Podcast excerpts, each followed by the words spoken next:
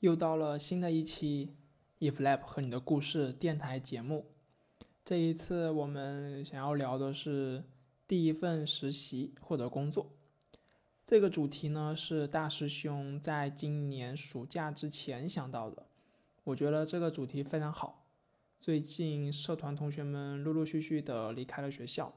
还真的没有文章去讲述过这些同学还在学校时。找的实习工作的经历，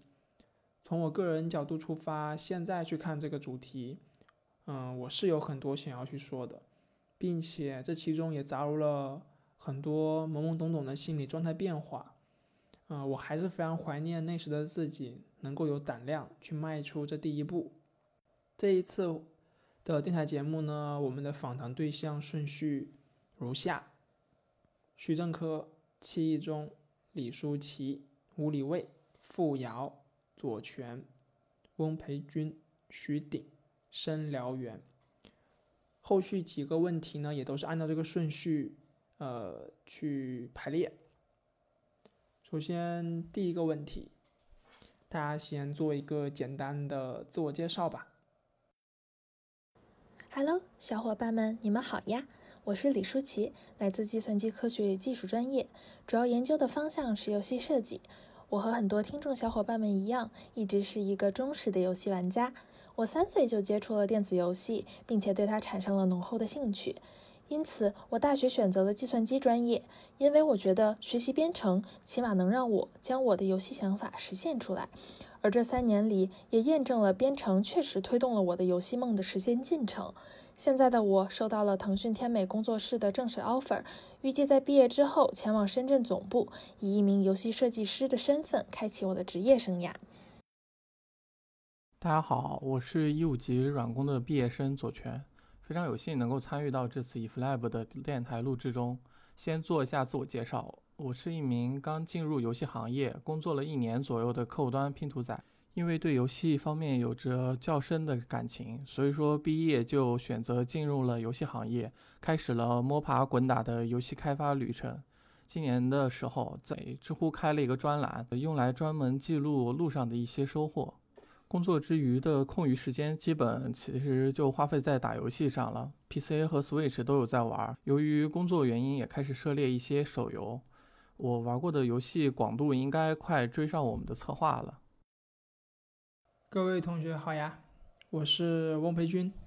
好久没有跟大家见面了，也好久没有回学校看一看了。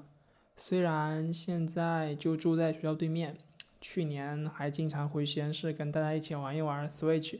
见见面啊。但今年这疫情闹得好多人都没见过了，嗯，很期待我们下一次的见面。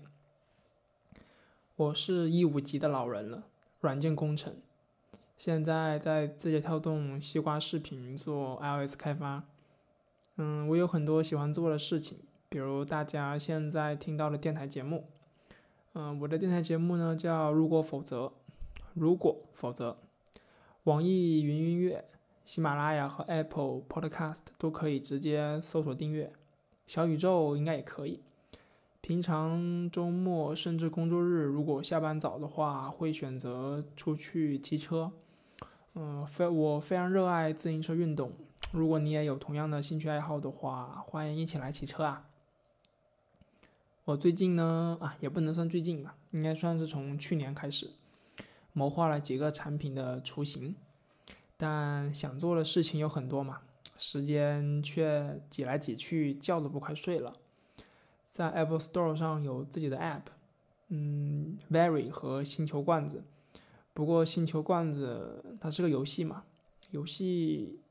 现在的话，我是除了国区以外都可以下载。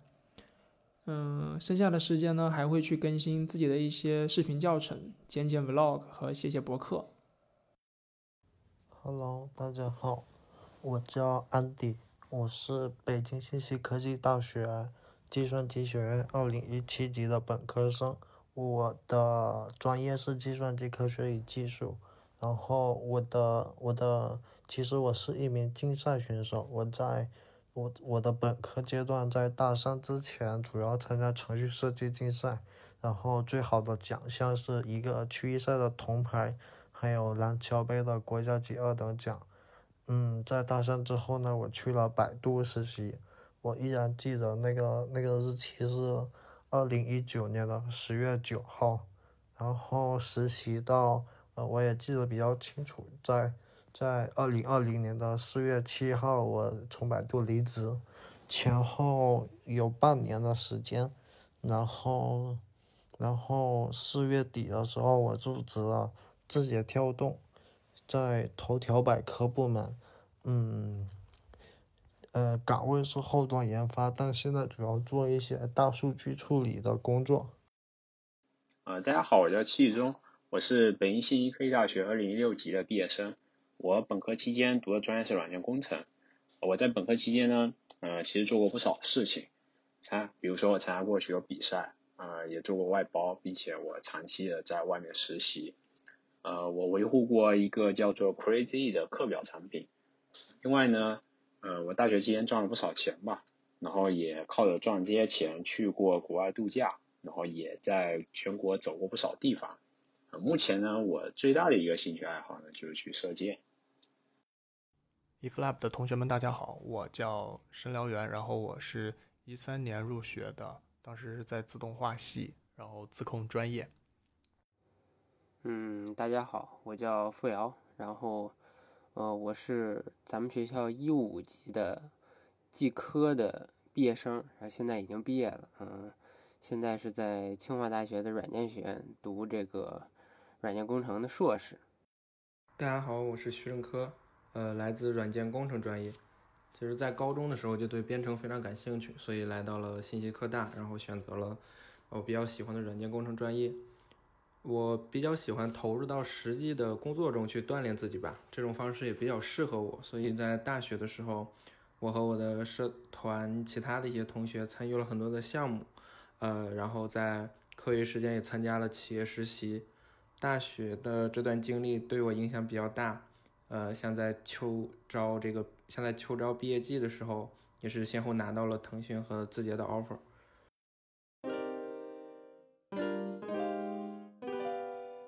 第二个问题，嗯，截止到目前，你都经历了哪些实习或者工作呢？我和其他 eFlab 的小伙伴可能有些不一样，在大一到大三的期间，我并没有经历任何的实习工作。但是在高中的时候，为了能提前感受到游戏行业是怎么样的，我就去了晨光、掌趣两家公司，分别进行了游戏策划以及 UE 的工作。所以，如果真的说大学期间的实习经历的话，可能在上个暑假，也就是二零二零年的六月份，我拿到的第一份腾讯的暑期实习 offer，才是我第一份正经的实习工作。我总共工作的公司其实并不是特别多，一共只有两家。大四上学期的时候开始实习，是在一家做深度学习的创业公司，然后最后还是想做自己感兴趣的方向，于是就跳槽到了望京的一家游戏公司，以游戏客户端的一个岗位开始工作，从大四下学期一直干到了现在。总共我经历了两个项目，最开始的时候是一个 U E 四制作的 M M O R P G 的一个项目。之后又转到了新的项目组，是代理的一个国外的 CAG 卡牌，主要负责本地化和优化。当前的状态是在等待下一个项目开启中。我的第一份实习呢，是一家外包公司，社团的一个学长介绍进去的。当时应该是大二下学期，刚过完年回学校，那个时候还没有上课。在这家公司我待了不到两个月吧，第二个月的工资还没有给我发，估计应该是要不回来了，哎，也懒得去想。这家公司环境很差，他做的事情更差，钱那就不说了。嗯，不过现在想起来的话，那毕竟是我的第一份实习嘛，这份实习让我见识到了外包公司有多么的不理想，同时也让我认识到我要去更好的地方。紧接着，我的暑期实习呢，去了蜗牛睡眠，这是一家做睡眠垂类的创业公司，环境啊和做的事情那就好太多了，包括小伙伴们都很好，但我去做的事情跟这家公司的主 app，就是主要的那个 app 呢，甚至跟这家公司的整体调性一毛钱关系都没有。我是去做游戏的，是不是？你是不是也挺好奇哈？为什么一家做睡眠软硬件的公司会去做游戏？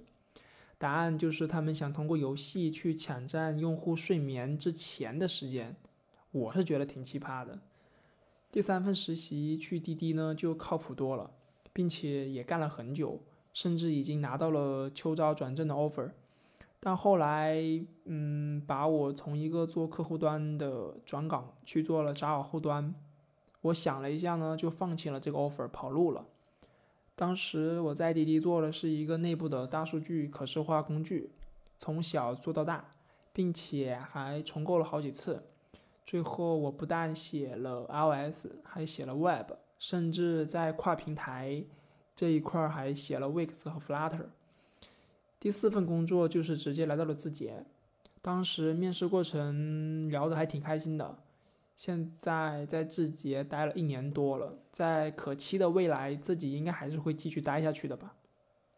直到突然一天，有可能去实现那个疯狂的想法后，就会离开。我的实习经历主要有两段，就是一份在百度，一份在字节跳动，然后都是后端研发。嗯，截止到目前为止的话，我在三个地方干过。最开始我是在一家叫做 Lace Park 的公司实习，啊，做一些 iOS 开发相关的工作。嗯，这个公司呢是一个专注于做女性直播交友产品的一个公司。啊，在这个实习了四个月之后吧，然后我就趁着秋招，呃，在一八年的时候去了网易实习。呃，主要的工作呢是参与网易新闻 iOS 客户端的一个业务迭代。呃，不知道大家有没有用过网易新闻啊？里面还是有我不少不有我不少写代码的。然后呢，在一九年九月份的时候，我就离开网易去了字节跳动实习。那主要一个工作呢是参加西瓜视频 C 端业务迭代，因为拿的是校招 offer 嘛，因此我就留在一个留在字节跳动，目前做一些 iOS app 性能优化相关的工作。呃，我。一七年毕业的时候，当时是校招进了朗讯，就是阿尔卡特朗讯，诺基亚上海贝尔，就名字有点长，就这样一家公司。然后在那儿做的是，虽然是家通信公司，但我做的是一个类似于中间件的一个告警的管理平台，然后负责一些告警的一些生命周期管理，像是这样。然后呃，在那儿做了差不多两年吧，还没有到两年，觉得这个。就是公司的方向、发展方向啊，和我们在的所在的这个技术团队用的一些技术啊，都不够贴近，呃，就是现在互联网流行的一些一些比较比较前沿的一些技术，然后觉得可能自己需要换一个换一个环境、换一个地方去提升一下自己。然后本来是想去互联网的，但是当时没有拿到特别好的机会，所以当时就去了一家外企，叫呃汤森路透。然后想去怎么说呢？就是换一个换一个环境，然后用一些稍微新一些的技术，让我更容易去进到互联网这样一个一个地方。然后，嗯，呃，我们在路透，我们在路透嘛，路透社嘛，就是主要是做那个新闻的推送平台。然后当时是主要负责的事情就是我们把本地的一个呃我们的。服务全都部署在本地的一个机房，然后给它挪到 AWS 上去。这主要是当时半年干的事情，就是去年年年中到去年年末干的事情，叫 AWS Migration。然后，然后我们这个做完了之后，整个北京研发团队就解散了，就是呃，可能有点卸磨杀驴的那种感觉吧，就是外企嘛。哎呀，就觉得可能北京团队不是很重要，就是反正解散了。解散了之后，然后就是今年一月份开始。就是离职，然后一直找工作，到了三月份，疫情期间，然后就是最后拿到了两个 offer，一个是呃微软的，一个是呃阿里的。微软是在 Azure Team 做那个云的那个呃云的一个一个品呃服务吧，云服务。然后那个阿里那边拿到的是钉钉，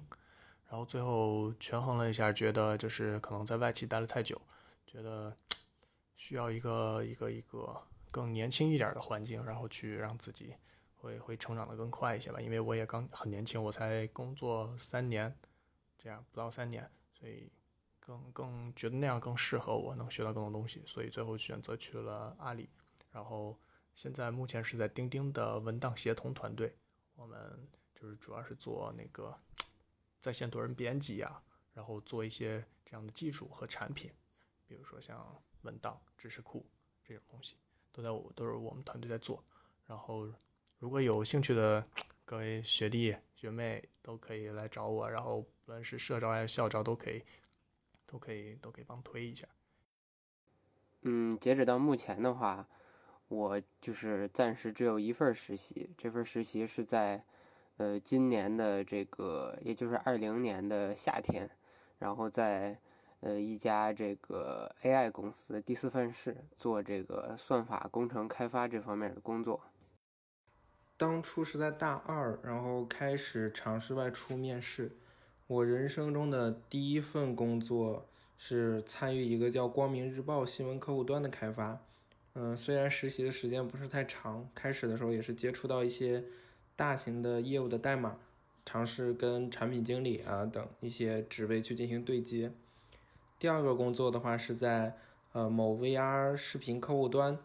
嗯，当初也是赶上这个项目正在重构嘛，然后再也是学在这次实习中也是学习到了 Swift 这门语言，呃，这也是我所说的吧，我更喜欢在实践中接触到新的事物。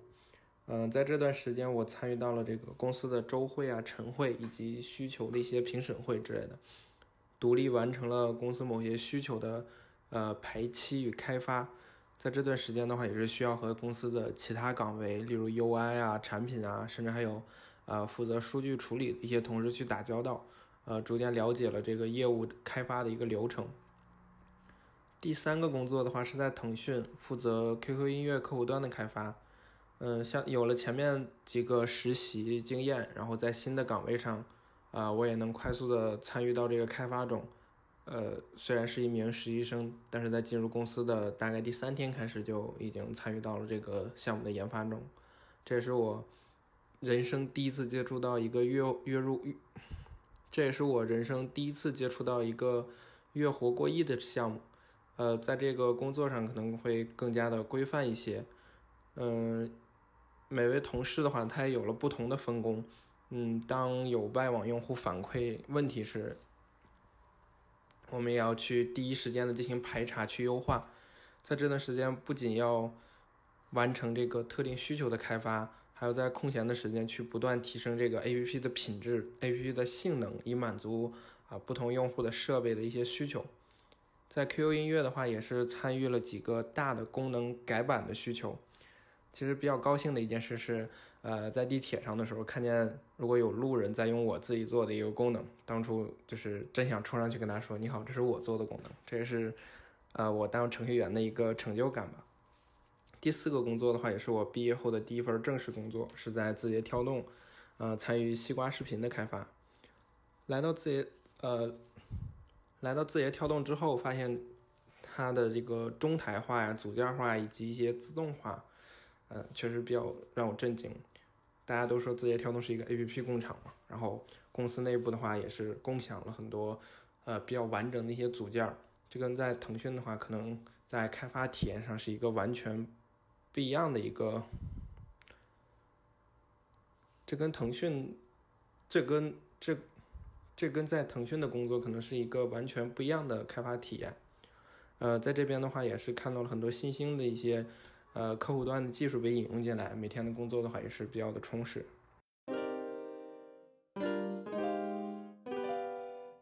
第三个问题，你觉得在学校和在企业里，它最大的差别是什么？比如说，嗯，老师不一样会布置作业啊、实验甚至课设，这跟我们在企业里实习的日常项目有什么区别？嗯，又比如说学校里的一些团队合作啊，和企业里的团队合作，它有没有什么区别？就是，就等等这些问题啊，无所谓。嗯，首先我先来对自己来说吧，对于我来感觉的话，首先第一点，我会觉得周边人群是不同的。因为就是在公司里，你会发现大家人就是，特别是在游戏游戏这个行业吧，大家都是因游戏而聚在一起的。所以呢，你在公司里，你会觉得就是说，你可能和别人沟通游戏的时候，会聊的比你和同学沟沟通游戏的时候要再深入一点。可能不仅局限于表面他玩好不好玩，或者说这个英雄帅不帅，而反而可能涉及到他背后的一些玩法机制的设计、关卡机制的设计。所以呢，这个人群的不同呢，也会让你就是呃对某一个专业领域会研究的更加深入。所以呢，第一点就是说的人群的不同。然后第二点呢，我觉得是你个人定位的不同。在学校里呢，不管是你的学弟学妹，或者你同级的学生，或者是老师看你，实际上都是以一种学生身份来看待你的。所以呢，你的很多做的不好的事情，你可以都会以说我毕竟还在学习的这种态度来去怎么说呢？掩盖过去，但是呢，在公司里呢，你呢就不会再被当成是一个学生来去看待。他们知道你是一个就是刚入职场的小宝宝，也会给你一点犯错的几率，啊，怎么说呢？犯错的容忍度吧。但是呢。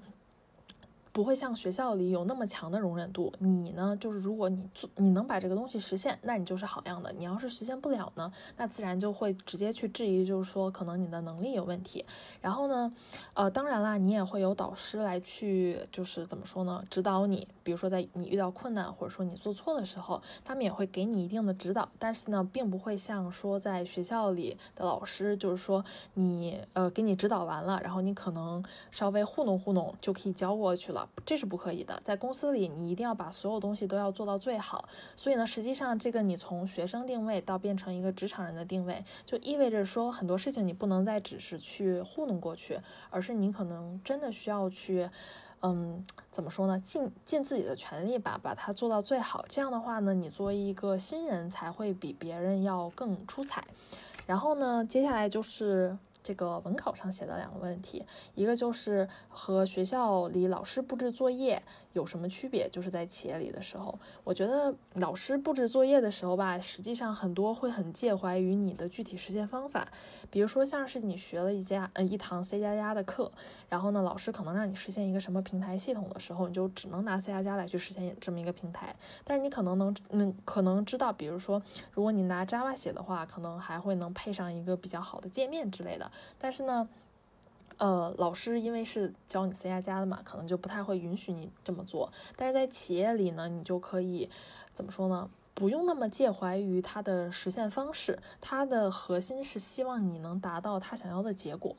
对，所以嗯，还是会有一些区别的吧，就是不会说是老师会更限制你的完成方法，但是企业里更注重的是说结果导向。对，然后呢？呃，下一个问题就是学校学校课程里的团队合作和企业里的团队合作的区别。我觉得学校课程里的团队合作，其实只要经历过那么一两次，可能大家都会懂了。基本上最后往往到这个最后，可能都是由一两个人堆压着完成这个团队的整体的工作。因为就是可能很多人会划水啊、抱大腿啊之类的，反正也不会有什么影响，都是一组的嘛，一组都是基本上一个分数。但是在企业里呢，基本上就不会太出现这种划水的角色，就算出现了，他也活不了太久，就会就会走掉。所以呢。我觉得这两个团队合作最大的区别呢，是说企业里的合作会更更加分工明确一点，而且并且呢，时时刻刻有一个怎么说呢，算是排期表来去限制着它，要求你必须在某个时间段完成这件事情。所以呢，会尽可能的去杜绝这种划水的现象。就算真的有划水的人，他可能过了那么一两个月也会被辞退掉。所以呢，基本上留下来的人都是会好好干事情的人。但是学校里呢，就可能容忍度会比较高，毕竟大家还是。同学嘛，对，然后这就是我觉得学校里和企业里的几个最大差别。以我个人的视角来看，学校和企业最大的差别，其实就像是一个 demo 与一个商业产品之间的差别，是一个简单问题与复杂问题之间的区别。在学校里，其实我们的主要目的是为了学习新知识，更多的其实是通过实验课程去学习和感悟一些理论知识。但是公司的目的主要还是为了赚钱，所以说公司对于我们的产出及产品有着天然比学校更高的要求。我们需要的是在 deadline 之前能够保质保量的完成我们的工作。所以说，学校中的 demo 仅仅是公司项目中的一个小小的开始，或者是一个小小的部分。而且学校中的团队合作仅仅是一时的，而在企业中其实是一个比较长期的合作，会遇到更复杂的一些情况，需要更多的深入讨论。我觉得是心态，在学校里总有人捞底，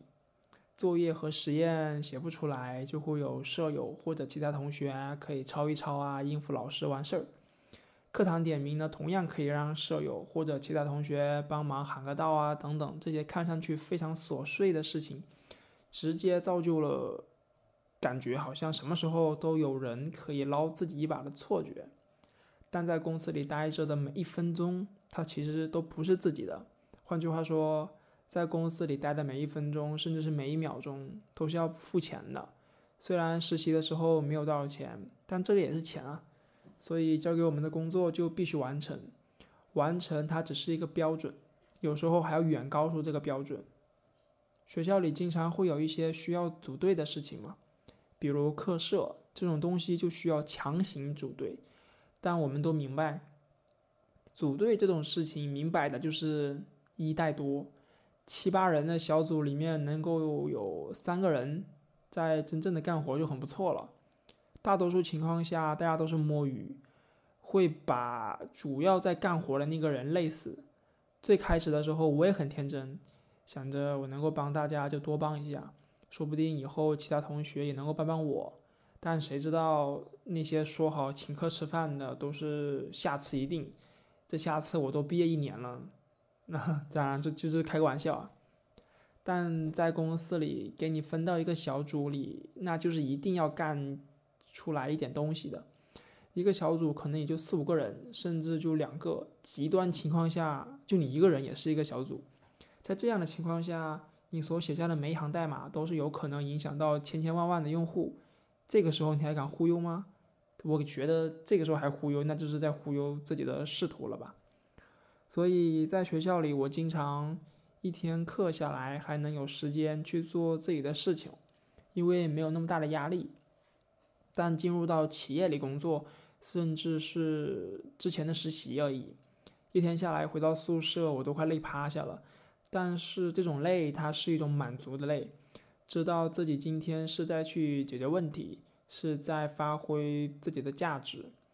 嗯，看我最近的博客更新次数如此低下，甚至连播客都断更了好几个月，啊，就可以知道这其中有多累了。在学校和企业的最大的差别呢，其实有一点就是，我在学校的时候，嗯，我也不是很认真上课，但是作业什么等到 DDL 的时候都会写啊。我在学校的时候，主要的精力都放在参加竞赛上，然后，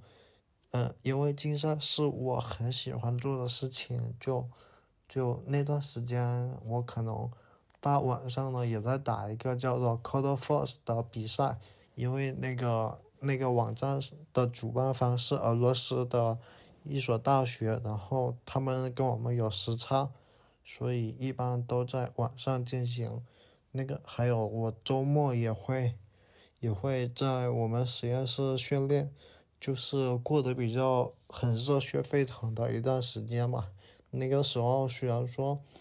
嗯，天天写代码，但也不会觉得什么，甚至会有很很强烈的成就感。特别是当我做出了一道题，或者说我参加比赛拿了一个奖之后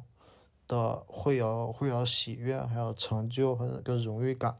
嗯，相比于在企业呢，说实话，在企业其实比较累，就是。就是一天的都在工位坐着，然后，嗯，我说一点可能比较负能量的，就是，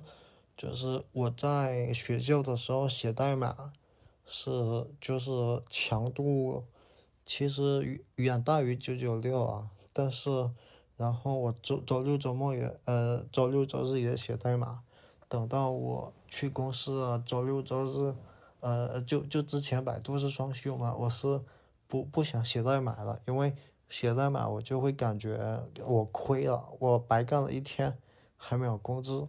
就就是这样子，就是我度过一段比较消极的时光，就是就是只是嗯，在学校的时候代码是为了自己写的，而去公司呢。是为了公司写的，就就比较被动嘛。然后这段时间大概持续到我的，可能持续到到我来了字节跳动的前期吧，可能是五月份那样子。后面我就想明白了，嗯，程序员的技术成长是很重要的，有很多事情我是需要我自己去做的，而不是说为了谁去做。就比如说。比如说，我之前并没有接触过大数据的相关的技术，然后来了字节跳动这边呢，接到的活都是大数据的，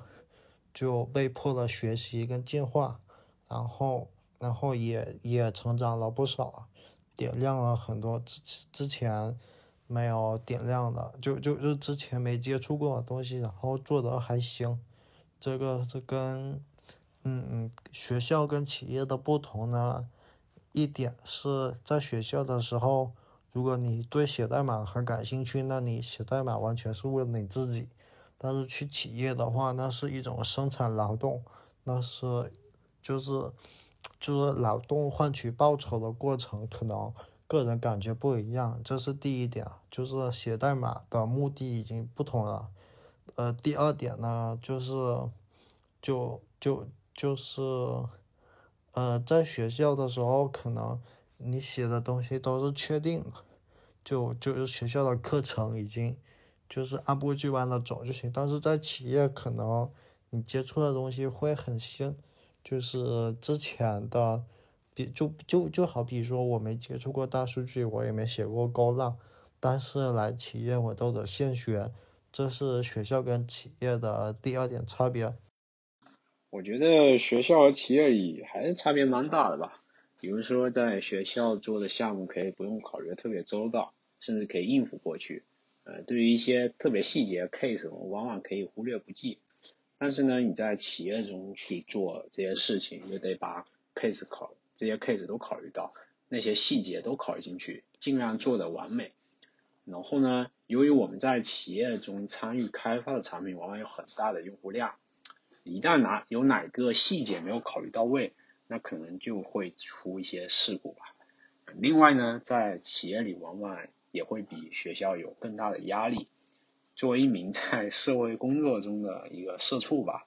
交给你的事情呢，一般是要有结果产出的，很难说有空间去可以给你逃逃避。啊，举个例子，就是你可以逃课，但是呢，你可不可以翘班呢？其实不用。不用说，大家也知道答案，就是你可以翘班的话，除非你家里有矿，对吧？学校和企业的区别，给我感觉比较深的就是从技术上就做项目来说，我觉得比较大的区别就是说，嗯，学校可能更看重你，就是你把这东西做出来就行了，就是它能用，它能跑起来就行了。但是对于一些 edge case，然后一些一些一些可能出现的一些 bug，然后可能甚至会影响这种线上的一些问题的这种，或者做数据迁移，就是你比如说你发一个新版本，然后跟老版本兼容这种线上兼容性的问题，呃，在学校时候根本不会考虑的，你就只需要关心你的主链路跑通了，对不对？能用了就可以。但是在企业的话，就是他更关心你在整个软件、整个项目的生命周期，你你要考虑到很多细节上的问题，你要保证不出这种。线上 bug，否则出了就都是事故嘛。对，大家都在避免这样的事情。所以在学校的时候，我记得我当时刚实习的时候做一些东西，就是完全就就是凭着一腔热血去去做，去去搞。然后搞出来之后，发现其实就是个原型，就是一个实验品。做出来之后，它虽然能用，但是你根本没有办法把它放到真正的这种项目环境去跑，它不符合这样一种规范。然后整个从整个设计上。其实也不贴合我们现在的这种、这种、这种现代的这种软件架构的设计，所以呢，呃，如果是在学校，其实你们也不用太关心这种事情，你们只需要把你们所学的东西给它做出来就可以了。这本身其实是对你们的一种一种锻炼嘛，课后作业嘛，其实就是能能用就行。然后，呃，在企业虽然我们也奉行就是能用就行，对不对？但是我们会对就是软件的质量有一些要求，你不能够去，对吧？老老出一些故障，对不对？这不考虑一些边界问题，然后，这三天两头出点故障什么，你你这绩效就没了，对吧？你的老板也不会很高兴。对这样反正都会，但这个是一个过程。你不是说你刚就是从学校你一到就经过实习之后一到公司，你马上就可以进入这样一个状态，不是的。就是你其实需要一段时间的，就是犯错，或者说其实这个错误是在可合理的范围内，因为你的师兄，呃，在阿里叫师兄，或者在外企叫叫 mentor，就是他会带你，然后他会允许你在这个时间犯错。所以如果你们真的有有一天就是要去。从事这个行业，然后去做这样的事情的时候，就是说，呃，你们要允许自己犯错，然后你们不要因为刚虽然我刚才说是不要不要不要出 bug，但是你们要反正在实就是实习期嘛，人人家是不是奔着你不犯错来的？你要愿意去尝试，你要愿意去做，然后犯了错之后你要记住它，这样的话你成长就会非常快，我觉得是这样。嗯，我觉得。在学校和企业里面最大的差别的话，因为我本身现在是一个研究生，所以说，嗯，我在学校的话，主要的这个任务还是就是实验室的一些工作。嗯，我认为的话，就是研究生阶段的这个实验室的工作和企业里面的这个工作是有相似之处的。嗯，就是有一个 leader 会给你布置任务，然后会给你限定一个日期，然后让你。嗯，完成这个任务，然后中间不管是遇到什么困难的话，都不像本科一样会有老师指导你啊、教你啊，这个都需要你自己去解决。嗯，我认为这个里面的差别其实也是挺大的，因为公司里的话，因为在学校里的话，你更多的是你自己单枪匹马的去解决某个领域里面的一些问题，但是在公司里的话，如果你遇到一些工程上啊，或者是说那个代码思路上的问题，你可以去。跟其他人合作，甚至说你可以去跟其他人进行一些这样的交流，然后你可能会有更好的点子，嗯，然后在这个过程中呢，就是企业里面这个 leader 呢，他也会尽他最大的努力去帮助你，因为他本身也是会写代码的嘛，所以说你们之间的交流也会比较顺畅。而在学校里面，老师一般都是脱离这个工程很长时间了，然后你如果有工程上的问题，你可能只能自己解决。所以说，我认为在企业里面写代码可能进步会更快一些。呃，我认为在学校的话是完成老师安排的作业，在企业的话其实是完成团队指定的一些开发的任务。不过我觉得区别还是挺大的。呃，像学校布置的作业的话，一般是个人的作业。呃，当然像在大三、大四的时候也会有一些团队的作业。但是作业这个东西可能会相比相对封闭一些，整个项目的代码可能。只有你自己来贡献，呃，团队作业的话，可能更注重的更注重的是团队的一个协作，而不是代码的一个质量。所以自己对代码的见解的话，可能仅仅局限在呃自己在学校做过的几个小小项目、小作业。像企业中的话，业务往往都是很庞大的，然后呃代码来自不同的同事，并且经过了几年的一个沉淀与重构，它的代码质量还是呃比较高的，而且它要解决一个。呃，成千上万的一个用户的一个需求吧，然后，嗯，在其中的话也能学到很多有用的知识。同时，企业中的团队分工的话也会更加的专业化，更加的细化。嗯，像学校项目的话，可能也会存在一些能者多劳的一些现象之类的，所以分工上会出现一些偏差。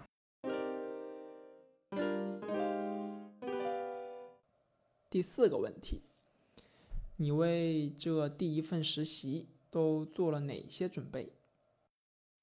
这个问题对于我就很有意思了，因为我和其他找实习的同学可能有点不一样。我最开始呢，实际上并不是为了毕业就工作怎么着才去找的实习，然后去准备的东西。实际上最开始的时候，我是大一的时候想去出国，去美国那边读一个游戏设计的一个硕士，所以我当时是准还是准备了蛮多的项目，然后也是做了蛮多的作品。然后其实都是为了我的出国做支持的。不过如果真要说的话，我觉得也正是我出国准备的这些东西来帮我找到这份实习的。然后大家可以来去参考一下，就是作为一个游戏行业可能需要哪些部分的东西。然后首先呢，我觉得还是从最通俗来讲吧，就是说，因为我毕竟可能做的不是研发岗，我做的可能是一个比较偏向产品岗的方向，所以呢，实际上，呃，有一个蛮重要的东西，就是你的一些独立的一些游游游戏项目，比如说我呢，我是之前自己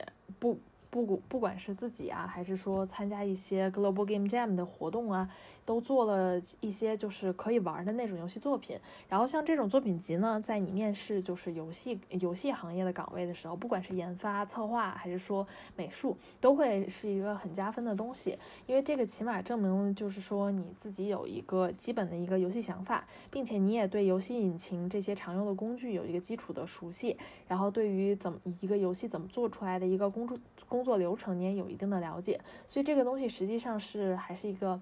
很重要的东西，当然了，这个当初也是为了出国准备做作品集做的。然后除了这些就是游戏相关的项目以外呢，还有一个可能会比较重要的东西吧。当时我和我的面试官就是在工作的时候聊天嘛，我说当初他为什么会看上我这个，就是又是一个双非院校，然后呢。然后呢，可能也不像清华北大那么牛逼的一个女孩子的简历。然后他就说呢，实际上当初我的绩点以及我的排名都是让他觉得可以选择我的一个很重要的原因。因为实际上对于学生来讲，你怎么来去证明你的学习能力是否强？你要么就是通过你的绩点高低以及你的排名是是不是在你们学校很很 top。然后，要么你就是通过有大量的多维度的项目来去证明你有很强的学习力。然后我呢，恰巧就是通过第一点，就是通过我的 GPA 比较高，以及我当时投递简历的时候，我的专业排名是年级第二，来去证明了我有很强的学习力。然后这也是让大厂，特别是可能像腾讯这种地方，会觉得就是说，你虽然可能学校不如清华北大那么九八五二幺幺，但是呢，你的学习力是可以被求证的。对，然后，嗯，我觉得主要就是这两点吧，一个就是说你有没有相关的项目，另外一个就是说你能不能通过某些方式来去证明你有一定的学习力。然后除了这些之外呢，我自己还是做了一些其他的工作，比如说像是，呃，我上 Coursera 上就是一个。呃，一个全球的一个算是一个学习网站吧，在这个全球学习网站上，我又学习了一个密歇根州立大学的 Game Design 的课程，然后并且也获得了结业证书。然后像这种东西呢，也是怎么说呢，算是呃锦上添花的，就是他们会觉得就是说你很有思想之类的。然后除了除了除了刚刚说的这些之外呢，你还可以去自己运营一些自己的。怎么说呢？品牌吧。然后呢，我呢是当初做了一个公众号，然后这个公众号里可能时不时的记录一些我自己在玩游戏时遇到的一些有趣的设计点，然后并且可能把它们总结出来，然后并且呢，就是你可以直接拿这个设计点去复用在你未来的产品里，就可能你你也需要一些就是。在平台上的一些你个人品牌的运营，比如说，我记得红尘同学在哔哩哔哩上也有一个蛮厉害的一个游戏教学的一个系列，所以像这种东西都是能让你怎么说呢，变得呃很出彩，然后这也是为你的实习工作奠定了一个很好的基础的一个准备。首先当然是要确定找什么样方向的工作，我最开始的时候其实就是在找 Unity 相关的实习。然后针对这个目标开始制作相关的简历，其中模板是找了个程序员博主推荐的简约风模板，然后也看了看如何写简历的一些教学视频。当初作为大学生能写进简历的，也就是平均绩点、专业课程的成绩，比如程序设计实践、数据结构、计算机网络、软件工程等。当然还有一些大二大三参与的项目或者比赛。制作完简历，我就把这些简历投到了一些网站或者一些心仪的公司的主页，他们有一些相关的校招的一些链接，然后也咨询了一下学长有没有相关方面的推荐。之后其实就在等待投递结果的过程中，复习专业课程的一些内容，刷刷编程的题，然后找找面试经。虽然我的第一份实习去的是外包公司。当时的面试官也是社团里的学长嘛，谈不上特别的正式，只有一面。但就算是这样，他还是要看项目经验并考察你一些问题的。幸亏我之前参加了一个比赛，写了一个 app，还勉强算得上是一个项目，代码量只有三千三百行左右，应该是三千三百六十八行。当时也是因为写这个 app 拿了一些奖项，所以才有底气去开始产生找一份实习的想法。这就是相当于肚子里开始有了一些墨水，可以卖弄一下文笔。前前后后的面试时间大概就半个小时左右吧，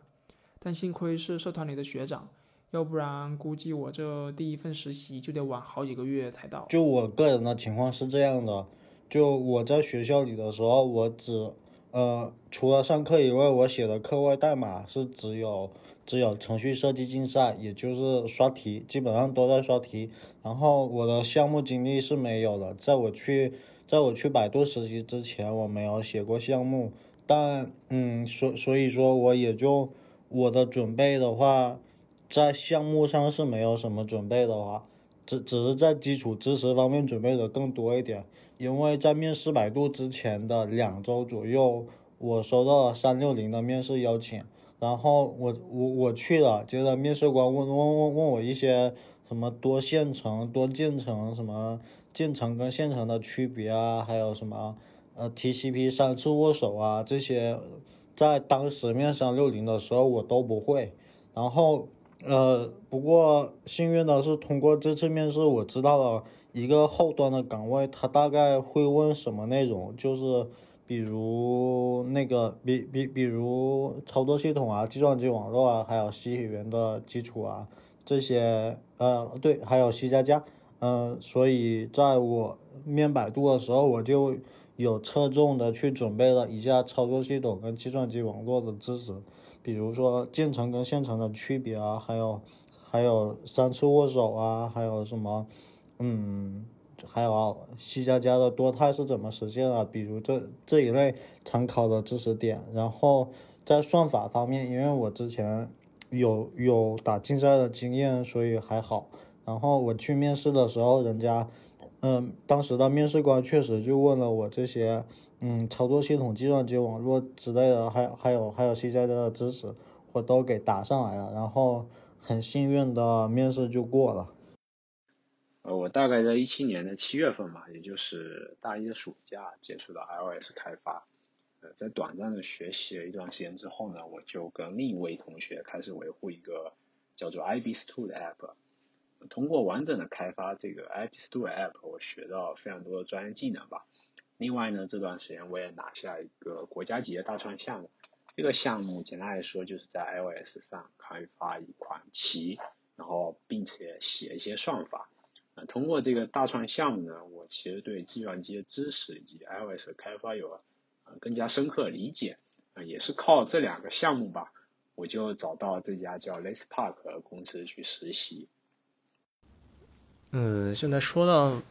我第一份实习的工作，就是当时是在朗讯，我记得印象非常非常深。当时是在十十九月份校招，然后我十一月份。拿十月份拿到的那个那个电话面试，以及去 onsite 面试，去公司面试，然后当时就是给我感觉，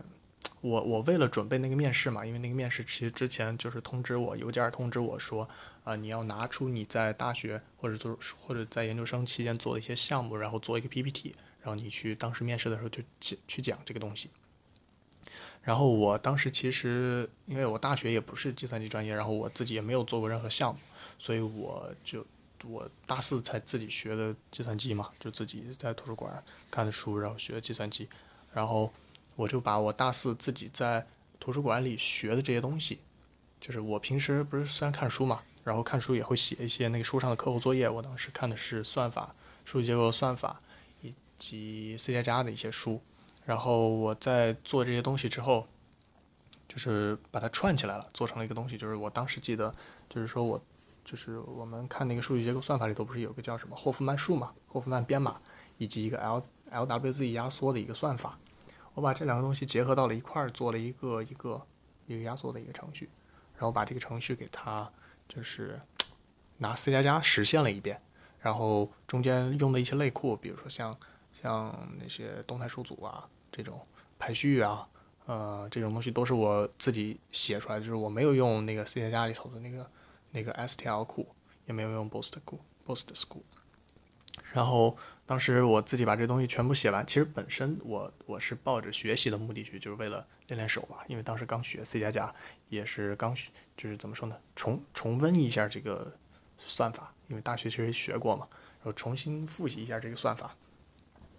然后把这些东西全都呃做好了之后，这其实都是课后作业存在我的电脑里，然后当时我收到这个邮件之后，我就在想，我反正也没有别的东西，那我不如就把这个呃。不如就把这个东西给它串起来，然后给它给它做成一个小项目，然后拿来交差。然后就说，那那我当时其实拿在手里，就我收到邮件的时候是周好像是周四吧，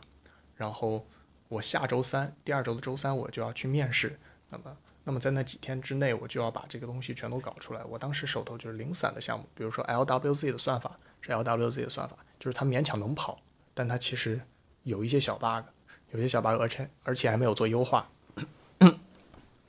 同样也是霍夫曼的这个霍夫曼数的编码，以及那些呃动态数组啊或者一些算法都是很零散的一些代码。然后我在这一段时间之内把它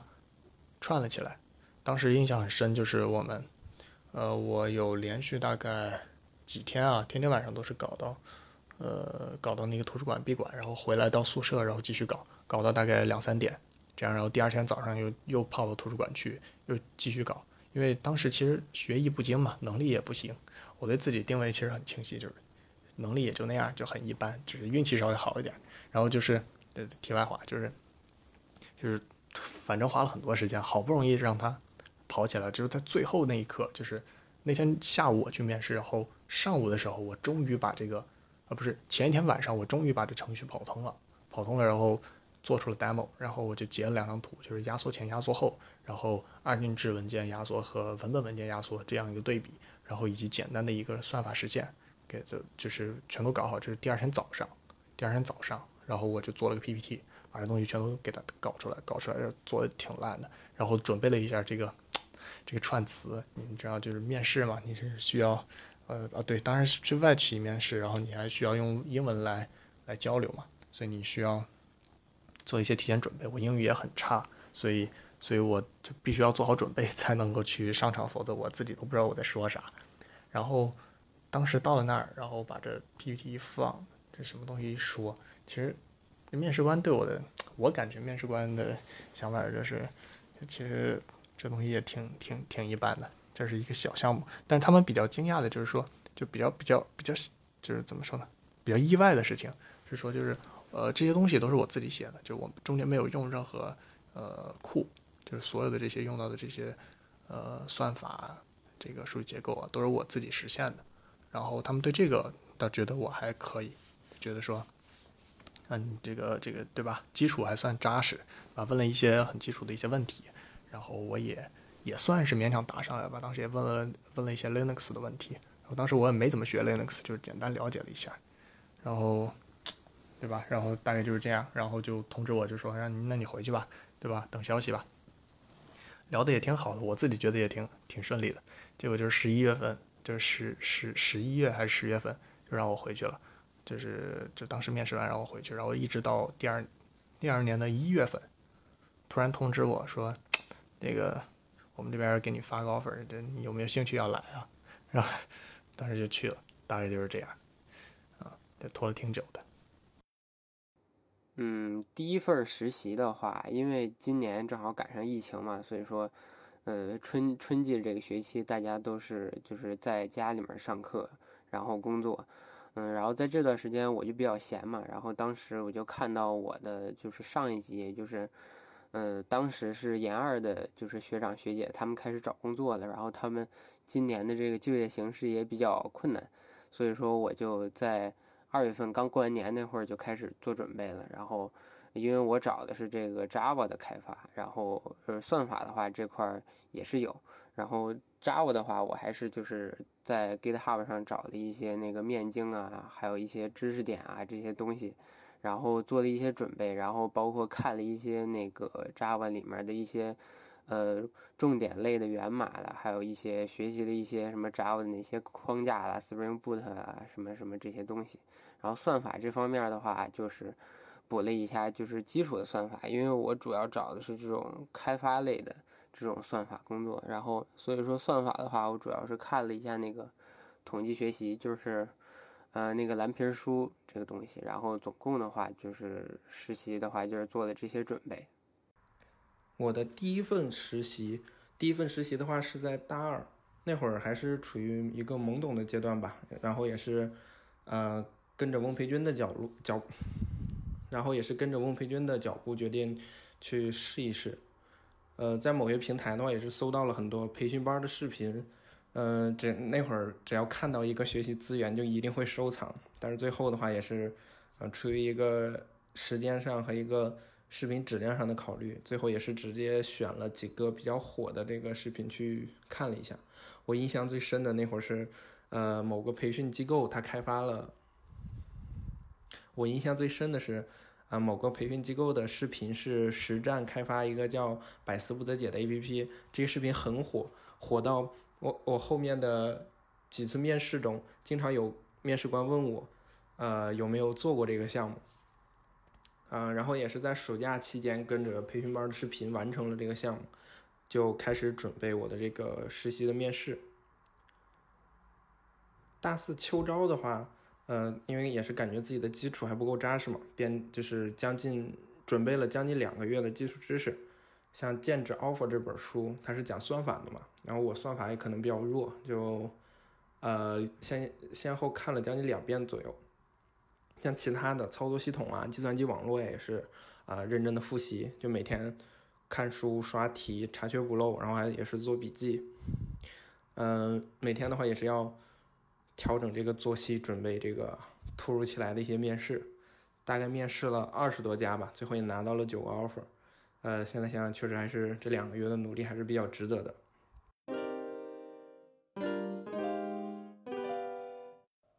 第五个问题。说说看你的第一份实习工作的背景吧，比如说当时你为什么要选择这家公司作为你的第一份实习呢？在这家公司里面，你主要学到了什么？主要做了什么？嗯，我的第一份实习的投递时间其实就是在大三的下半学期，因为那个时候是想投递一个就是暑期实习嘛。然后呢，所以我当时投递了四家公司，分别是呃完美、网易、字节和腾讯。然后当时在这四家公司里呢，有三家就是除了网易互娱没有给我 offer 以外，其他公司都给了我 offer。但是我最后还是选择了去腾讯的地方来去做这个实习。然后我觉得原因主要在，首先呢，他我觉得腾讯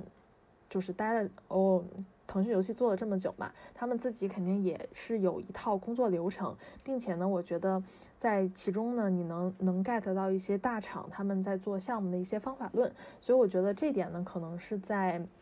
就是给我 offer 里的另外两家字节和完美里可能不一定能获得到的。然后，并且呢，我觉得因为我一直是在北京嘛，然后所以我也想就是。第一次出去到北京以外的地方来去历练一下，所以我当时选择了腾讯作为我的第一家实实习公司。然后呢，我在其中呢，最先开始是，呃，做的是一个动作游戏的项目。但是呢，很不幸，这个动作游戏项目在我刚去的第一周就被砍掉了。然后我就经历了游戏行业的第一大残酷，就是项目被砍。然后紧接着我就被调整到了第二个项目组。第二个项目组呢是和芬兰那边一家公司合作的一个国际项目。我刚在那个项目工作了两天吧，就是刚熟悉了基础的我的工作内容啊以及工作流程。然后呢，我之前的导师就把我拉走了，把我拉到了第三个项目组，就是我到实习结束之前一直待的项目组。那个项目组呢是一个比较初期的项目，就是可能刚立项，然后呢还没有。做一些具体的东西，所以那个时候呢，我们做的很多东西呢，都是在设计这个产品的基础的系统逻辑。所以呢，其实，在那个时候，我接触到了蛮多的，嗯，怎么说呢？就是你在设计系统逻辑的时候，你可能需要考虑到哪些程序问题啊，哪些美术问题啊，需要哪些资源啊，为了达到什么样的效果。所以实际上在设计这个系统架构的过程中嘛，就是其实往常这种工作都应该是直接交给就是呃老牌的员工来去做的，但我们这次新新人员工也。呃，接触了一次，所以我觉得还是一个挺好的一个机会的。在这过程中呢，我觉得首先我学到了一些就是系统之间的逻辑关系，然后并且呢，我还意识到了，就因为我们会去把我们自己写的案子来宣讲给程序和美术嘛，然后我也学到了，就是说你作为一个游戏策划，你可能。不仅需要有一定的文档撰写能力，也要有一定的就是设计能力，也需要有一定引擎能力。更重要的是，你还需要有一定的演讲能力。就你可能需要去说服别人，就是说为什么要听你的这个案子而不听他的案子，然后为什么就是说。呃，要做你这个，你这个比别人的在好在哪儿？然后有哪些设计点？这些设计点分别需要进行，就是拆分成什么什么情况？然后分别需要划分给哪些部门？所以事事实上，这个在系统设计上还是牵扯到了蛮多的学习内容的。大四上学期的时候，我最终决定申请校外的实习，但是当时投递简历的时间有点晚了。数量也不是很够，所以说结果就是离申请日期最后的期限越来越近，也没有拿到合适的 offer。最后比较幸运的是，当时蓝桥网刚好开始搞就业推荐相关的业务，我之前刚好去参加过蓝桥网的比赛，于是他们就联系上了我，然后经过了一些沟通，给了我一些企业的面试机会，我最终就选择了一家离学校比较近的 offer。我最开始的时候是以 Unity 开发实习生的一个身份招进去的，然后结果进去才才发现，那家公司居然不是使用 Unity 进行游戏开发的，而是用 Unity 来制作用于人脸识别、手势识别的标点图片数据。呃，在整个实习过程中，其实也做了一些当时根本想不到的一些工作，比如说用 Python 写了一些工具脚本，也写了一些批处理。同时体验了一下子机器学习训练的过程，更是初步体会了一下什么叫做加班儿。当时之所以选择这家外包公司作为我的第一份实习，也是一个机缘巧合。最开始的时候是在社团群里，一样是一个学长发布了一个外包的活儿，我接了这个外包，刚好一路顺畅的做完了。在做这个项目的两三周时间里，已经养成了一个充实的状态。结束以后呢，瞬间感觉什么也没有了，状态还没能够那么快的转换过来。这个时候，社团群里刚好就是之前那个学长他在招人，我就去了这家外包公司实习。这第一份的实习，现在回过头去看，主要是去熟悉 API 去了。两个月不到的时间里做了两个 App，听上去是不是挺可怕的？这质量呢，嗯，大家都懂。不过这也是我第一次接触到了商业项目。了解一个项目的生命周期，了解如何跟产品 UI 和后端进行沟通交流，但也仅仅到这里，再多就没有了，因为这个时间太短了，而且做的事情之前也说过了，太糟糕了，我一点点的归属感都没有。就算我没有被密支离职，就是我到现在都没搞明白我是怎么离的职，就是莫名其妙就不用去了。嗯，如果我我没有被这种密制离职的话呢？暑假之前，当时我也是肯定要走。首先呢，我为什么选择百度呢？因为，因为当时我有我有一个小公司的 offer，还有百度的 offer，所以肯定是去百度啊，因为毕竟是大厂嘛。然后，我主要做的工作其实这这个也是比较，嗯，有点不好的地方，就是我的。我的实习岗位是 C 加加后端研发，然后，然后实际上并没有写过一行的 C 加加，就是在百度的时候并没有贡献过一行 C 加加的代码，这也是比较尴尬的地方啊。然后，嗯，这个啊，那我当时做了什么呢？在实习的前四个月，我主要是，嗯，我们的服务部署在一个旧的平台。我做的工作是把这些旧旧平台的服务迁移到一个新的平台，然后然后那个时候写会写需需那个需要脚本，就是就就就写脚本的工作，到这这这个工作忙活了四个月吧，然后后面的第二个工作就第二个任务是是给一个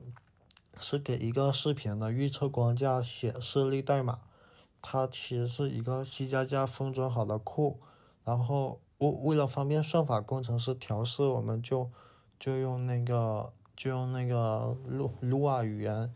给调用 C 加加的库嘛，我就负责用 Lua 来写它这个示例代码。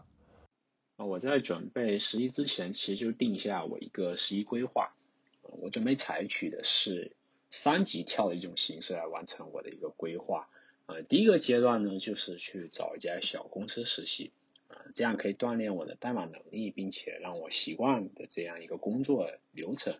啊，第二个阶段呢，就是要找一家中大型公司去实习。啊，这样有个好处，就是这样能快速的开拓我的视野。嗯，在第三个阶段，也就是校招这个时期，我要拿到一个 BAT 级别公司的 offer。比较幸运的是吧，我非我这个规划完成其实非常成功的，但中间也有一些心酸吧。呃，我在第一份实习中是学到非常多的东西，比如说一些常见开发工具的使用，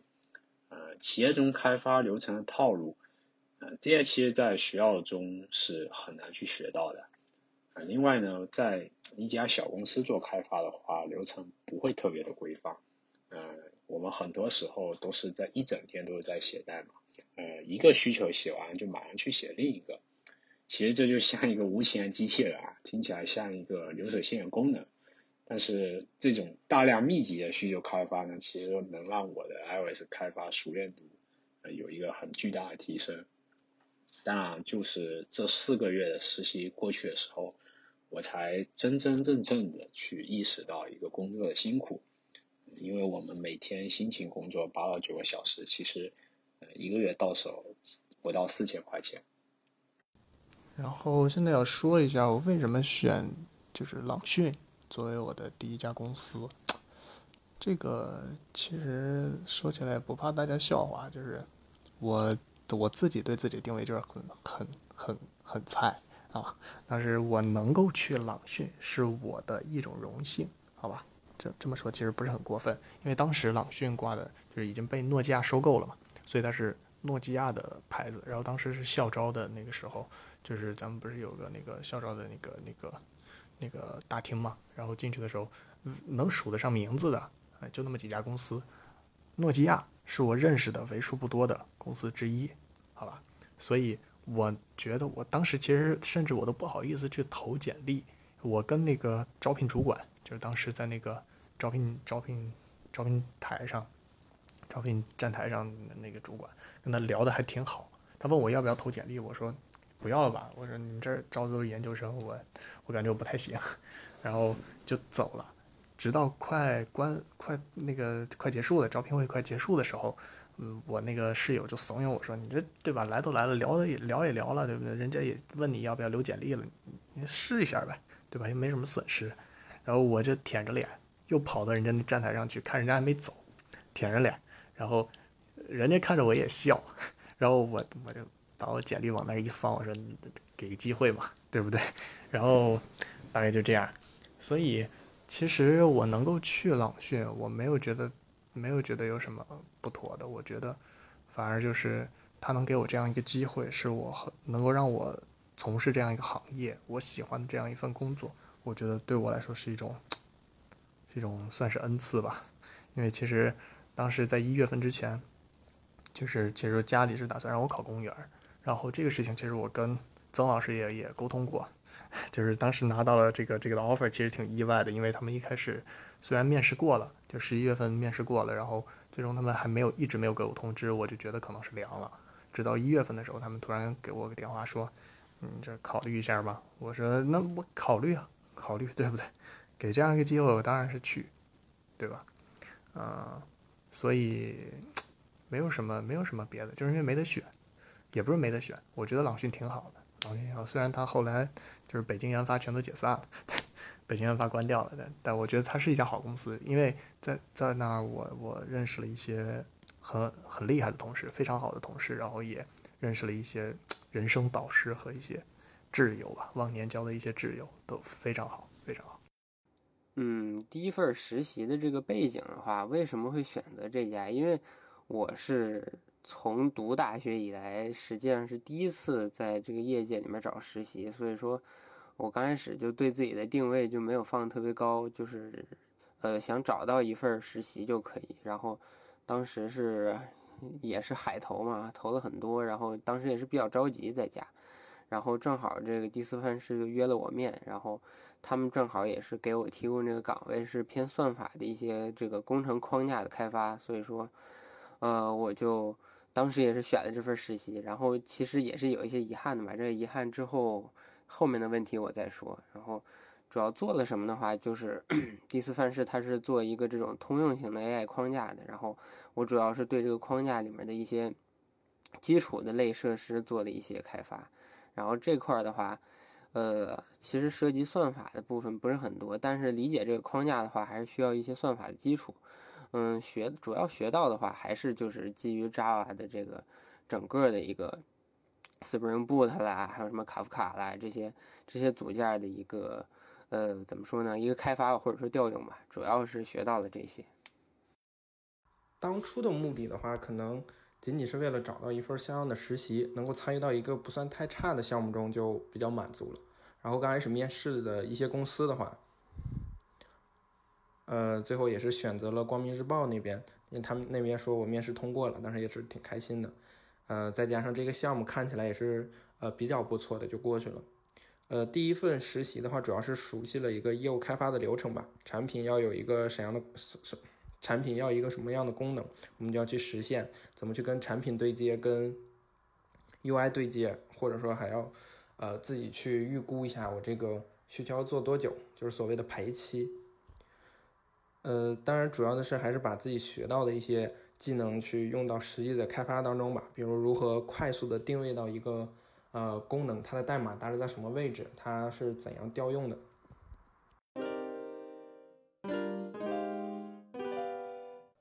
第六个问题，大家觉得第一份实习应该从什么时候开始？比如还有还可以说一说，嗯，这看你们个人啊。比如说你当时出来实习的时候，学校里面你是怎么权衡的？就是去啊权衡实习的时候和学校里的课程。比如说你出来实习有没有受到一些老师的阻拦？比如说不行，你必须来签到啊之类的这种是好玩的事情。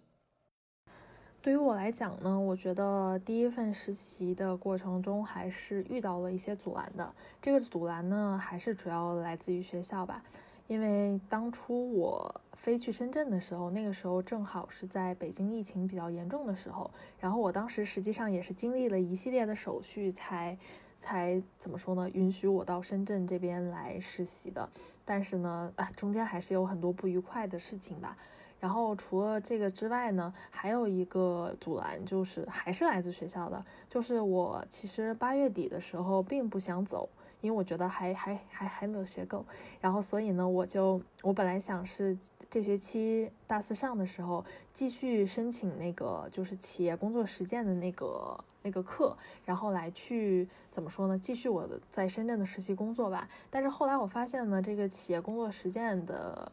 这这门课它的要求限制很多，首先要求你之前的所有学分都修满了，不管是你的选修、专选还是什么，全修满了。但那个时候我还差两分。然后除了这个之外呢，还要求你必须要提交公在公司内写的一些代码。但是我们由于很机密的，就各种保密文件吧，这个这个条件肯定是没有办法满足的。所以呢，我就也没有申请成这个企业工作实践。所以实际上，我受到的阻拦好像全都是来自于学校啊、学校政策啊这些方面的。然后，但是至于怎么权衡实习工作和学校里的课程这一点的话，因为我毕竟是在暑期实习，所以并没有遇到这个问题。但是呢，我还是强烈建议大家。不要因为就是一定要实习，所以就割掉了学校里的课程，因为真的有可能会存在你过不了的机会，然后这样子的话就会再浪费你下一学期的时间，然后来去补补偿这个事情，这实际上是很不值得的。我是大四上学期才开始实习的，会明显感觉其实出来晚了，因为当时实习的时候，明显感觉最开始的难度其实并没有那么高。我最开始对于实习的认知其实是有误的，当时是认为实习仅仅是步入社会之前的一个缓冲期，需要有较高的水平之后才能参与的一个活动。但是其实真正经历之后，我才觉得。实习其实是大学生接触社会的一个宝贵机会，在大一大二只要打好基础，对编程有所体悟的时候，其实大二下学期或者大三就可以大胆投出简历，可以根据自己在学校里的一些学习压力、课程压力来选择是否是那种一周三天的，或者是直接选择一个假期去使劲实习。最好不要在大一。大一好好拼了命的打基础，一定要拼命的那种，两耳不闻窗外事的那种拼命。当学校开始教你第一门编程语言的课时，就要自己踏踏实实的学。如果可以的话，就在保证质量的前提下预习，甚至自己学完，然后通过不停的刷题来反向促进自己对编程语言的熟练，从而达到领悟语言的核心点。这样后续再切换去学习其他语言时，直接套用思想即可。经过大一的这一波魔鬼训练后，基本上就可以开始去确定自己的技术方向了。确定好自己的技术方向后，就可以着手通过不同的方式进行锻炼。换句话说，这个时候的你就可以开始去找这个锻炼啊、这个练习的机会了。这里说的机会，当然就是包括实习，也包括各种比赛。只不过在这个时期，如果没有很好的机会，个人觉得是比较难找到实习的。但如果能够找到是最好。嗯，实习他没有说必须是大三或者大四才能开始找。个人认为，在基础已经打完、足够基础的前提下，就可以开始去找。因为很多东西它不是说我们准备好了就能够去解决。也不是说我学了巴拉巴拉就一定能够解决嗯巴拉巴拉的问题，反而需要是这个思维养成这个思维，通过这个思维去定位问题，然后再发挥主观能动性啊，去反向刺激或激励自己去学习相关领域下的知识。所以我觉得第一份实习呢，可以在一切都顺利的情况下，大二就可以开始。需要注意的是，一定要保证自己的基础是扎实的。否则就会半桶水在那晃啊晃。第一份实习遇到阻拦的话，其实我们学校是比较宽松的，我课都翘了，然后那个时候是用课堂派签到，我舍友帮我签到，也没出过什么事。嗯，唯一的就是我自己的，我自己因为下班之后也不想学习嘛，然后，然后那个学期挂了两科，现在，呃，现现现现在都重修了。啊，我的第一次实习其实是大二就跑出去实习了嘛，但大家别看我大二就跑出去实习，但其实我是有我的苦衷的。大家没有事的话，千万不要学我。嗯，在大学正常流程中，大家第一次实习必然得是大三的暑假或者暑假的前一段时期。如果你想要在本科就毕业就就业的话，一旦你错过这个阶段进行你的第一次实习，那你大概率是要凉了。我当初跑出去实习是翘了很多的课，但是我觉得最厉害啊，我最厉害的一个地方就是我大学期间没有挂过一科。我这里说的一科未挂，是我连考试都没有挂过。我最后的 GPA 也还有二点多，也还算可以接受吧。当然，我这里实习工作和学习的权衡说起来，其实是个没完没了的事情。如果有人感兴趣的话，可以单独来咨询我。简单来说，就是一句话。嗯，事情是死的，但是人是活的，一切皆可商量。在我们这种学校的话，只要你能力足够强，那你就有资格去商商量。啊，最后还有一点我要提醒大家，是很多人在大学期间花了很多时间来准备考研，比如说大一开始规划，大家开始准备，大三开始备考。那么相应的，其实工作也是需要在大学期间花大量时间进行准备的。具体需要怎么准备，这也是说起来没完。我们可以等加入 eFlab 以后，直接咨询学长学姐。就很多人大学期间生活都过得比较盲目，以为工作就是最后一年准备准备就可以找到，啊，其实如果是最后一年才开始准备准备的话，是找不到一个好工作的。基本上那一年你是大概率要凉的。嗯，关于实习或者第一份工作到底怎么开始，我自己觉得就是，如果作为新人啊，就是作为新人，其实就是不要怕犯错，然后有任何不懂的问题就一定要抓着你的，就是负责带你的这个这个这个 mentor 去跟他聊，然后，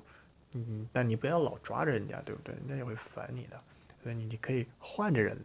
问啊，你今天你就抓着他，你把他问了个遍，把他问烦了，你明天就换一个人继续问，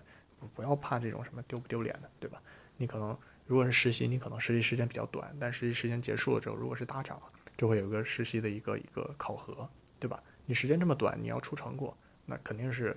你肯定要不断的问啊，你要学东西的嘛，对吧？所以我这儿的办法就是你别总逮着一只羊薅羊毛，你这换几只，对吧？今天你找他，明天你找。你找另一个啊，你跟他聊，反正就是遇到任何不会的问题，你就就就问就行了。但我个人还是建议啊，就是如果能够自己想，尽量自己想，然后把你你自己要一定要有思考，然后你自己有一些想法，然后再去跟别人沟通，这样人家就会觉得你是动过脑子的，对吧？不会觉得你就是啥也不会，你百度你都百度你都不百度，你就来找我，对不对？你把我当傻了，对不对？所以，呃，我给，对吧？我给。大家能够能够提供的建议就这样，因为我其实以前也认不过来的，就是我整天就缠着我那个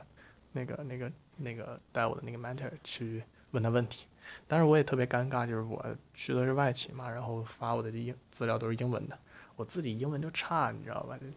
看看不明白，就哪怕东西可能说的很简单，就是看不明白。后来问的我都不好意思问别人了，就是自己。逼着自己去 Google 去去百度去查，勉勉强强啊，看会的那个东西。还好我是在外企，就是说，但我整个实习时间大概是有三个多月，然后也没有什么考核这种东西，就反正实习完就直接转正了，就这样。所以，嗯，就是反正至少吧，就是你你们需要珍珍惜这样的机会，能够跟一些前辈、一些一些同事或者是未来的同事，就是去去跟他们交流。呃，反正有不会的问题就问，就是会也会拉近你们的距离嘛。你多交流，然后混熟了以后，其实很多话也很好说了，对吧？嗯，我觉得的话，第一份实习或者说第一份工作的话，如果你是没有继续读研的打算的话，我觉得，嗯，本科的话最好就是如果你能保证学习的同时，我觉得大二就可以开始找了，因为大二的时候就是 Java 已经学完了嘛，然后。剩下的一些东西，其实我觉得补个两三个月就可以开始找实习了。嗯，然后的话，嗯，如果是研究生的话，那就要看结合具体的情况了。如果你要想继续深造的话，我觉得这工作的时间可以再往后拖一拖。如果像我一样，就是刚上了硕士之后就坚定要找工作的话，我觉得还是。尽早吧，如果你的老师不阻拦你的话，其实刚入学，甚至入学之前就可以开始找这个实习了。嗯，前面也说到了，我个人更希望从实践当中去学习新的技能，所以我的开始是比较早的。呃，但这样的话可能也会忽略掉一些呃基础的知识，这在我后来的秋招的时候也遇到了一些麻烦，所以我更建议大家在外出实习的时候一定要呃先把这个。学校的计算机基础课程去搞懂，像操作系统啊、计算机网络呀这些，嗯，还是要看懂的基础上再去找工作吧。然后像未来的毕业季在找工作的时候，很多公司还是比较看重这些基础知识的。嗯，当初我也是忽略了这些学校的这些课程，然后大多数时间也是投入到了实习当中。这样我觉得还是，嗯，大家可以去深思熟虑一下，是不是？有没有搞懂学校的这些基础的知识，然后再去实习吧。下一个问题，再给你一次机会的话，你还会选择在那个时间点出来实习吗？为什么？嗯，这个问题呢，主要是想知道，从现在回过头去看当初的决定，你会不会后悔？后悔的原因是什么？不后悔又是什么呢？如果再给我一次机会，我当然还是会选择在那个时间点出来实习，因为首先，我想科普一下，就是实际上，如果你想进到一个大厂，比如像 BAT 这种大厂，你可能靠校招进去是很困难的。但是呢，如果你能通过就是提前参加了他们的暑期实习，然后呢，通过实习转正的这个途径，其实是要比你直接去参加校招要怎么说呢？要快得多的，而且也竞争压力要小得多。就以我们组为例吧，我们组一共有七个策划的实习生，然后在这个七个策划的实习生里，最终是留下了三个人。但是呢，再看一下现在就是校招的情况，基本上是一千人录取一人的这个比例，所以就可见吧，就是如果你能提前。参加就是你想去的那家公司的暑期实习，然后呢获得这个转正机会，会，对吧？多好的一件事啊！所以我还是会选择在那个点出来实习工作的。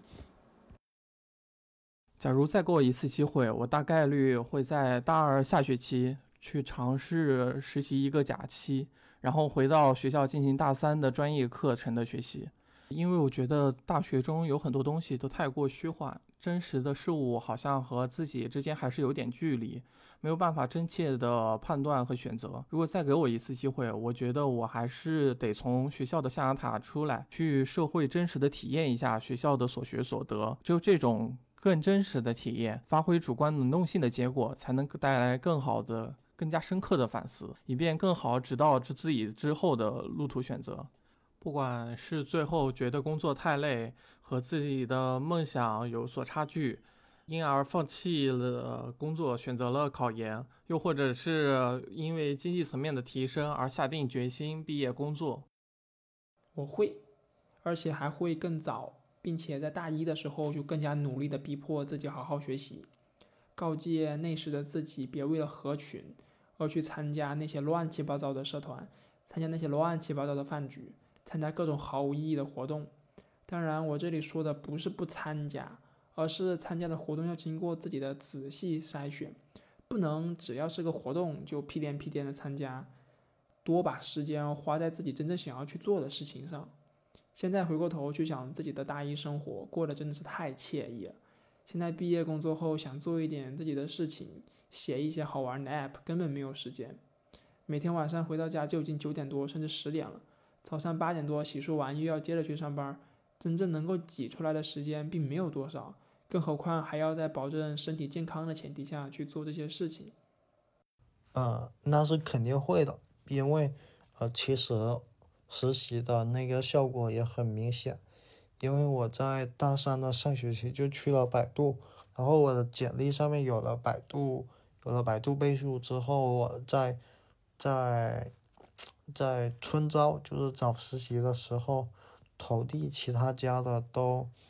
都很顺利的，能够拿到面试机会，都能嗯面试。所以说我后来也来了字节跳动嘛，也是因为有百度的一个背书。呃，这里再说明一下，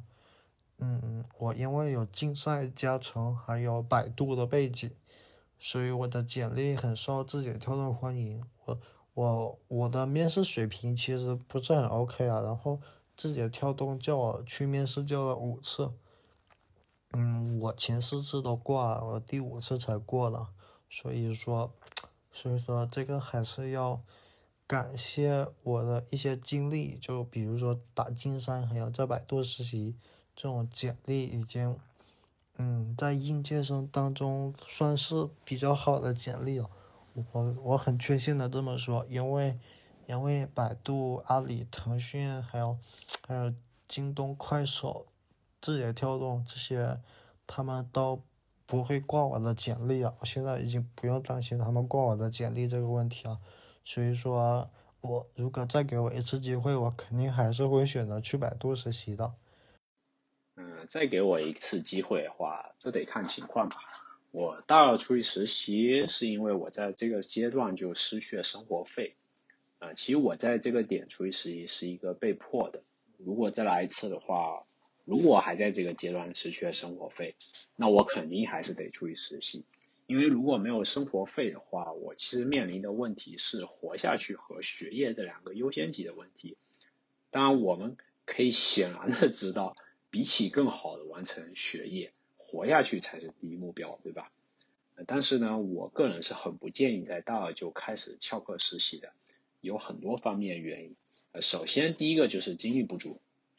我自认为我已经比很多人精力旺盛了，但是我在大二这个阶段要并行处理四件事情，一个是实习，一个是外包，一个是大创，最后还是学业。呃，这四件事情呢，几乎填满了我所有的时间。我每天七点半起床，七点下班，回到学校还得干到十点半，再回宿舍休息。呃，可能大家觉得我这个没什么问题，因为很多同学高中读书都比这个辛苦，对吧？但其实并不是这样的。高中阶段的努力是为了让自己能上个好大学，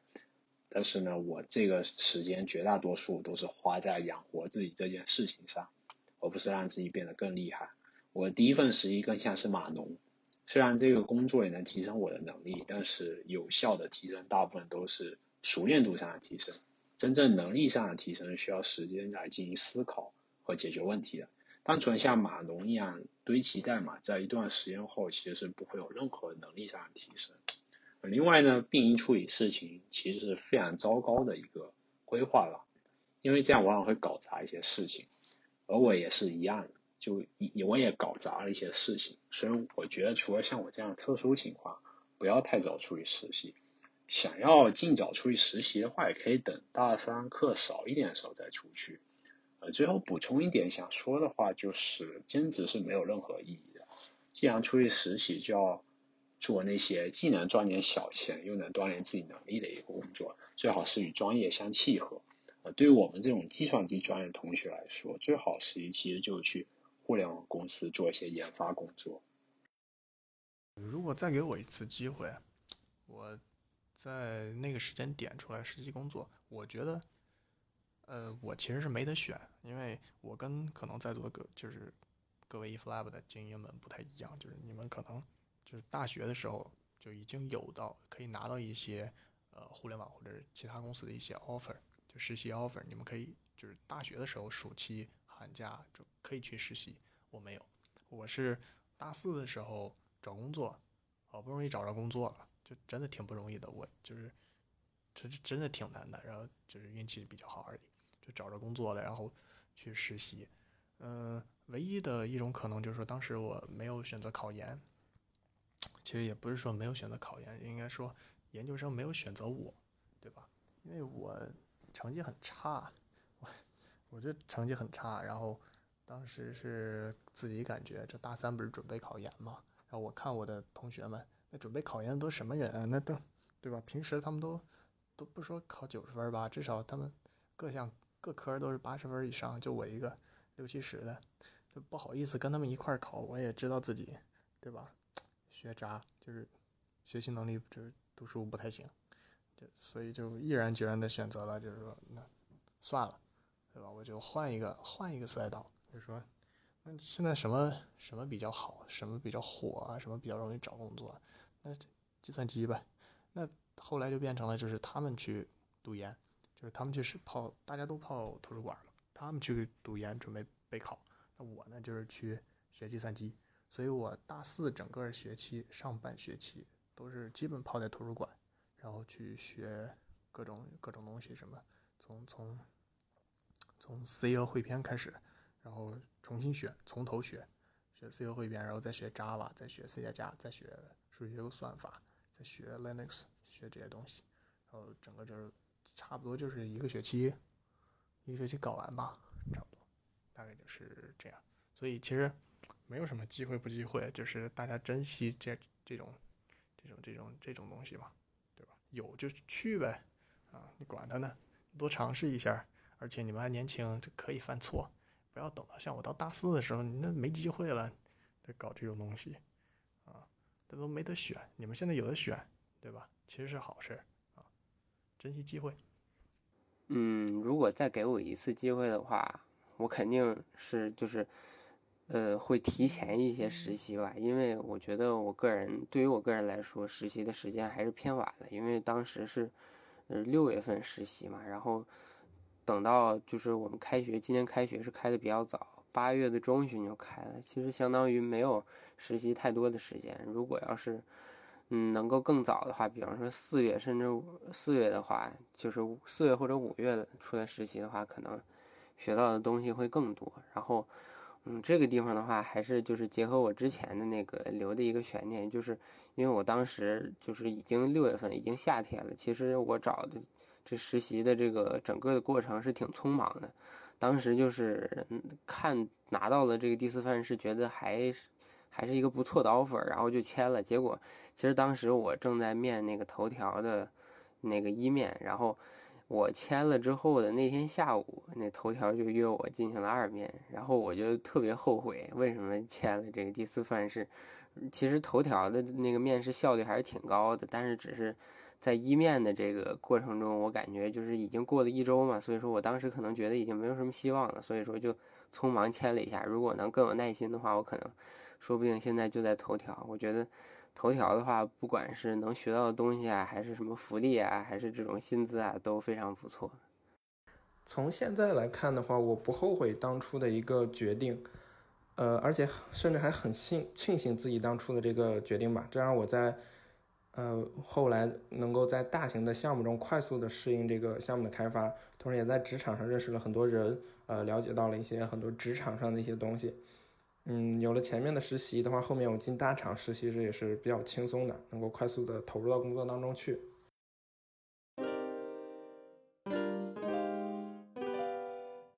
嗯，再下一个问题，大家对自己的未来有没有什么打算？比如说近一点的三年的打算，五年的打算，甚至未来十年的打算。我对自己的目标还是比较明确的。首先，先明确我的最终目标。我的最终目标实际上是想去一个国外的三 A 公司来去承担就是游戏设计这方面的工作，然后想做一款就是很牛逼的三 A 级产品。然后呢，所以呢，为了实现这个目标，在三在就是近三年，我会还是老老实实的在腾讯来做出就是之前提到的那一款。初期的产品，然后也希望能把它成功的上线，然后并且能运营的比较好。然后在这三年之间呢，我也是想继续完成自己呃未完成的作品集，然后并且呢时时不落自己的英语功课。然后在三年之后，我可能会去申请去呃到美国那边读一个游戏设计的专业。然后这就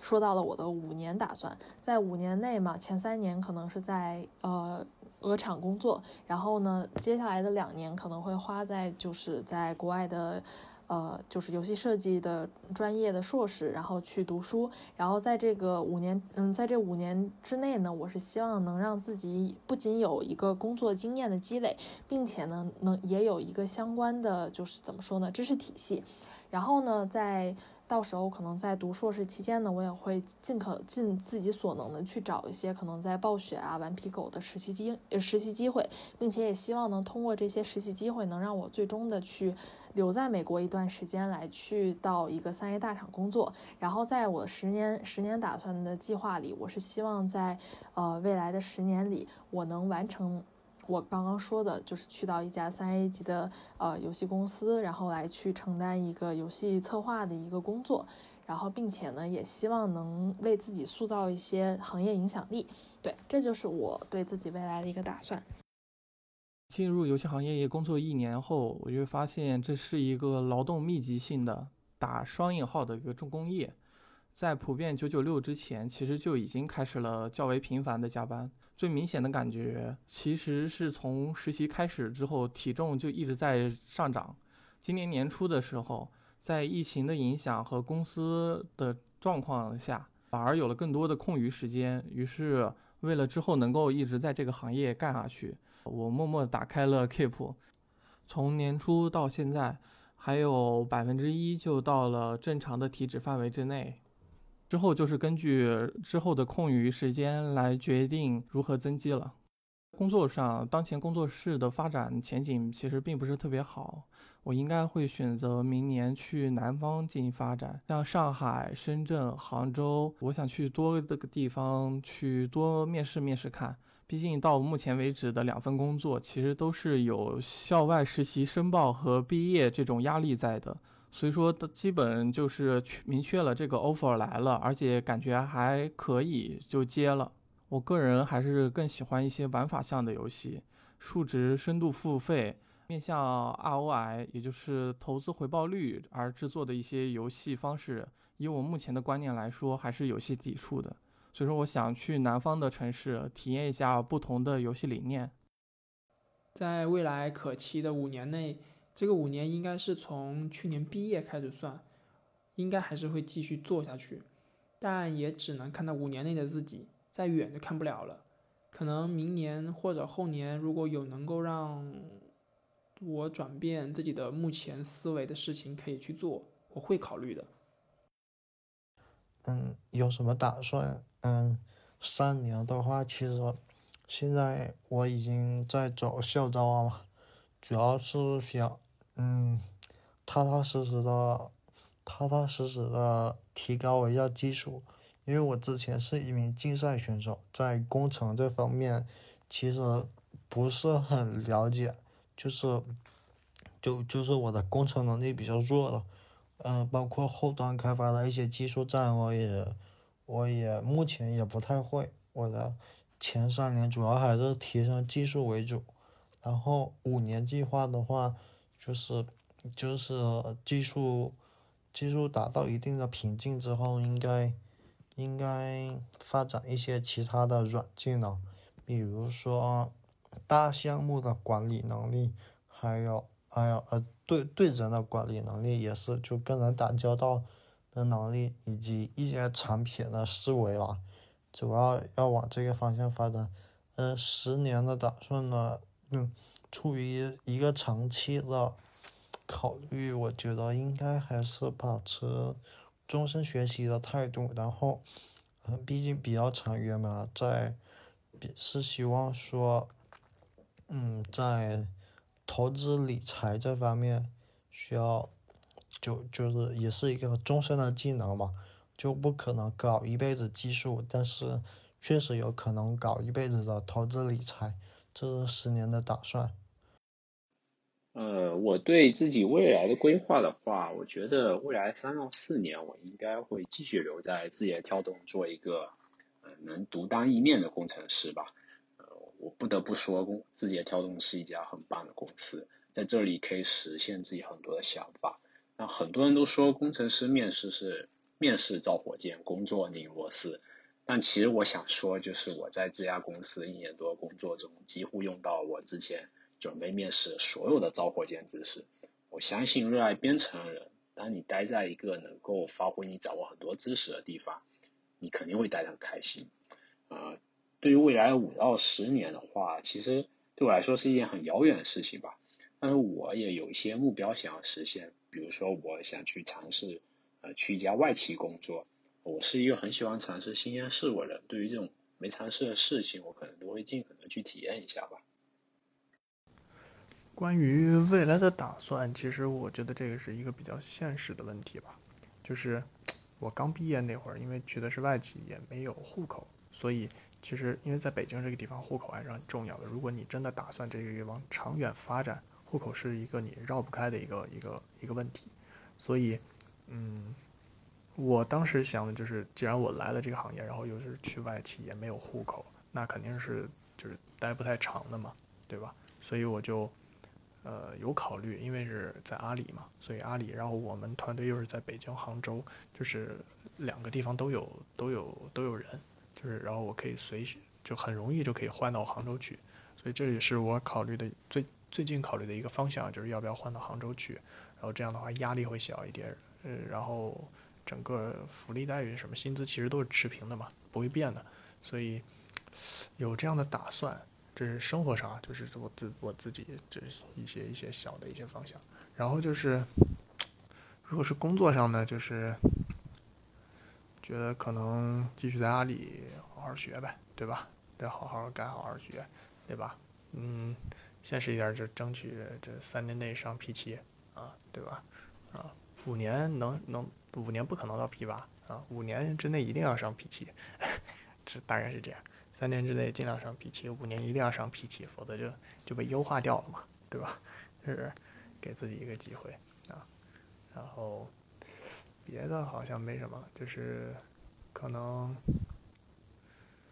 主要就是这些方向吧。因为如果我真的去了杭州，其实这也是一个问题，就是如果你们选择就是工作的地方，可能要考虑一下，就是比如说像在北京会很好，好在什么地方？就是说你可以随便去选择你想要的这种工作，比如说我觉得啊阿里我待着不舒服，我想去美团，那可以啊，就很容易。大厂都在这边，对不对？如果说我觉得望京我不喜欢，我想去西二旗，对不对？那是腾讯啊、头条啊、快手啊，对不对？换工作就很方便。但如果你去杭州，如果像我一样，我打算去杭州，那如果我真的可能阿里待不下去了，被优化掉了，那我可能没得选，对不对？那就只能 就是呃摆摊儿了，这可能真的就变成摆摊儿经济了，就是对吧？也没得没没活路嘛，那可能杭州整个杭州城也就是阿里和网易两家公司，对不对？所以这个也是我的一个一个一个考虑吧，但其实也没有考虑的那么细，没有考虑那么远，就是希望自己能够能够干的稍微出色一些吧，就是能够能够走下去，当然都希望能够走下去。嗯，对未来的打算的话，还是就是因为我现在还没毕业嘛，打算明年应该是正式找工作。我想就是找一个那种比较理想的工作，然后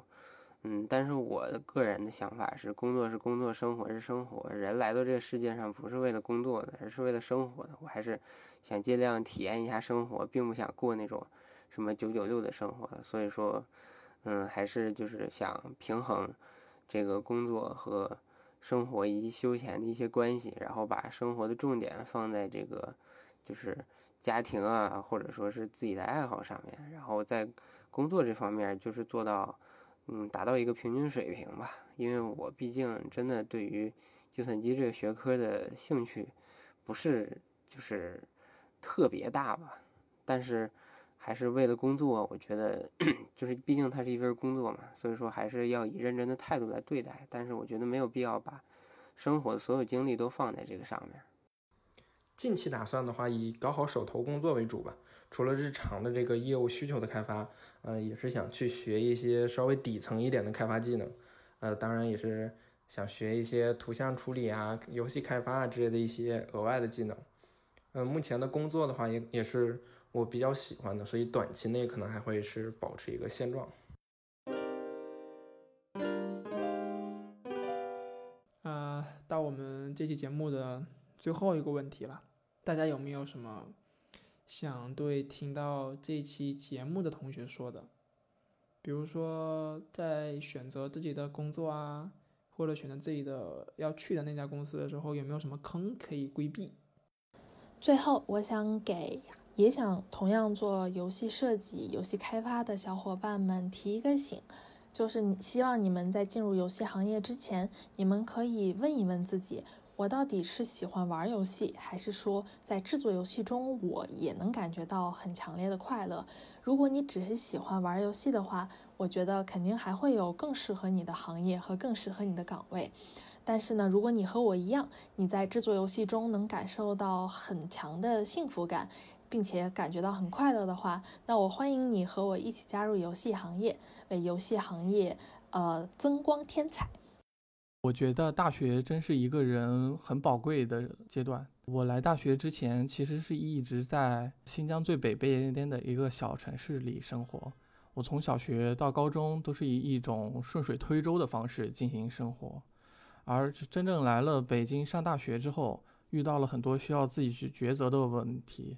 碰到了很多复杂的时候，才会真正感觉到个人的意识发生了觉醒，以及能够锻炼成长。对于大学的时间，我其实跟温培军的观念有点很类似。首先要明白自己要什么，这是一个最需要主观能动性的阶段。就是你的小学、初中、高中，甚至都有可能是父母给你安排，说安排一每一步每一步要做什么。都可能是按照一定既定的路子来执行，但是到了大学，这是一个非常特殊的阶段。在这个阶段，其实每个人都有无限的可能，就是不管是打算去学习，还是说是想体验一下人生，都一定要认真的面对自己的选择。以上就是我在工作了一年以后对于实习工作的一些不成熟的个人理解。要么好好学习，多参加比赛；要么就好好玩儿，别学习学不好，玩也玩不出来一些东西。哎，那这个大学我觉得过得就是太没劲了。就对于我们一个弱校来说，我可以把那些优秀的学生分成这这么几种：一种是像我一样打竞赛的，还有一种是搞工程的，还有一种是刷绩点的。嗯，姑且称为三类选手：一种是竞赛选手，一种是工程选手，还有一种是绩点选手吧。这三种，一般一个年级里面。最优秀的大概就从这三个维度来衡量，基本上在我们学校，工程就是这三样的话，基本上都是三选一，三选二也很难。像我就就打竞赛嘛，但是工程跟绩点就很弱，然后还有那些那些刷绩点的同学，他们的工程啊跟算法啊。其实就嗯有比较强，但是大部分绩点靠前的，就我说的是大部分，他们的算法还有工程其实都挺弱的。嗯，对，还有工工工工程选手的话，嗯，在我在我看来，他们的工程能力很强，然后然后可能因为忙于写工程，然后也不怎么喜欢上课，呃，绩点也不不太好，嗯。对，大概就是三三，然后，呃，工程选手一般都都不打竞赛嘛，就是就是人的时间精力是有限的，所以在在一般一般水平的人来说，只是三选一，所以，嗯，希望大家如果是一个大一新生的话，需要在这三条路里面权衡一下，就是如果搞工程那也行。但是同时绩点跟跟算法的话，就只能舍弃一下，倒不是说完全舍弃，而是说你嗯就就不能太烂，但呃就是尽量做好吧。如果做不好也放宽点。呃呃，如果还要唠叨一点的话，就是我最近有跟我们跟我们年级的一些那些。呃，绩点很优秀的同学有聊天，因为我工作，因为我实习了嘛，跟他们的走的路线不一样，然后他们有找实习的，他们就会问我，嗯，就是我觉得刷绩点是好事，但你不能光刷绩点，像我们学校，特别是一些弱校，那弱校的培养体系本来就不太好。或者说说白了，就是上课其实是很水的，不管什么算法啊、数据结构啊、操作系统啊这些，学校教的都太浅了，你千万不要不要被这个给限制住了。嗯嗯，就是说你哪怕学校的算法考试你考了一百分，那你实际上面试的时候代码写不出来，那也是不行了。跟操作系统也是一样，就是就。那背那些背 PPT 的考试，你能考很高分，但实际上面试人家会问的很深入，就是希望那些就就希望嗯新同学呃就年轻人呃呃怎么说嗯学弟学妹需要注意一下这这方面，就是学校教的都很浅，千万不要被学校教的限制住了，这也是我上大学以来。对自己的一个要求吧，呃呃，记住啊，我再重复一遍，学校教的很浅，千万不要被学校教的给限制住了。呃，最后我也有一些话想对大家说，嗯，希望大家在大学过程中最好是大一就开始思考自己真正想要的东西是什么。这么讲可能比较空虚，我举个具体的例子，比如说你大学想要考研呢，还是工作呢？想要考研的话，究竟是因为身边的同学都考，辅导员和班主任也鼓励你考，还是你真正权衡利弊之后决自己做决策呢？当然，工作也是一样的。我觉得进入大学后最重要的思维就是学会自己思考，自己做决策。如果不这样做的话，只能随波逐流吧。也不是说随波逐流不好，但是你想呀，如果有百分之八十的人随波逐流，那你其实再怎么拼杀，你只能。在这个百分之八十人中做一个 top one。反正你如果跳出这个既定的框架，在一个更高维度角度来去思考的话，你会发现其实前面还有更多人更厉害，而且尤其是在我们的学校，随波逐流的话，你如果考不上研，那基本是要凉的。我这也凉，其实不是指毕业后工作找不着怎么样的。有大家有一点要放心，就是我校大多数的毕业生都能找到工作的，这个是肯定没有问题的。我这里两指的是你毕业以后很难去更大的一个平台去竞争，那些年薪毕业年薪二十三十四十万这样的一些事情，就完全没有你的一份了。所以其实我最后想说的事情很简单，就是大家一定要去学会自己思考问题，要做决策。考研还是工作，什么时候出去实习，这些都是大家自己要仔细思考权衡利弊后再行动。至于老师和家长建议，我觉得听听也就算了吧。与其听他们的建议，不如直接咨询刚毕业的学长学姐，这样更贴近社会的实际变化。我们的社会其实变化的非常快，老师和家长所处的年代与现在差距实在太大了，他们的意见呢往往都比较落后。这也是我想让你们保持自我思考的一个原因。当然，肯定有一些老师和家长是所处在一些前沿领域吧。这些人意见，我觉得还是值得一听的。嗯，最后就是想对同学们说的事情就是，嗯，我呢其实不是一个能力很强的人啊。如果认识我的人可能知道，就是我的特点就是运气比较好。就是这，就是有点说出来有点丢人。就是搞技术的，你技术不太行，你运气比较好，啊，对吧？但是这事实确实是这样，就是我。我也不是计算机专业出身，然后怎么说呢？就是刚好跟主管聊得比较来，最后去了一家我当时很喜欢的、很很欣赏的一家公司。然后在那公司，然后又交到了非常好的朋友，然后也有一些非常好的前辈愿意去带我，他愿意去教我，并且愿意给我机会去做这种核心的研发岗位。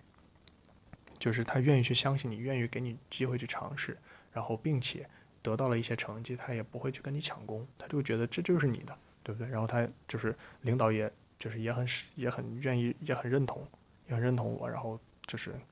在那做出了一些成绩吧，然后也学到了很多东西，确实是就是运气很好，有这样的机会。然后所以最后怎么说呢？能走到今天，其实都是就是就是说白了，就是运气比较好。所以呢，我觉得就是在座的各位，就是不论遇到什么样的事情吧。就是稍微看开一点，因为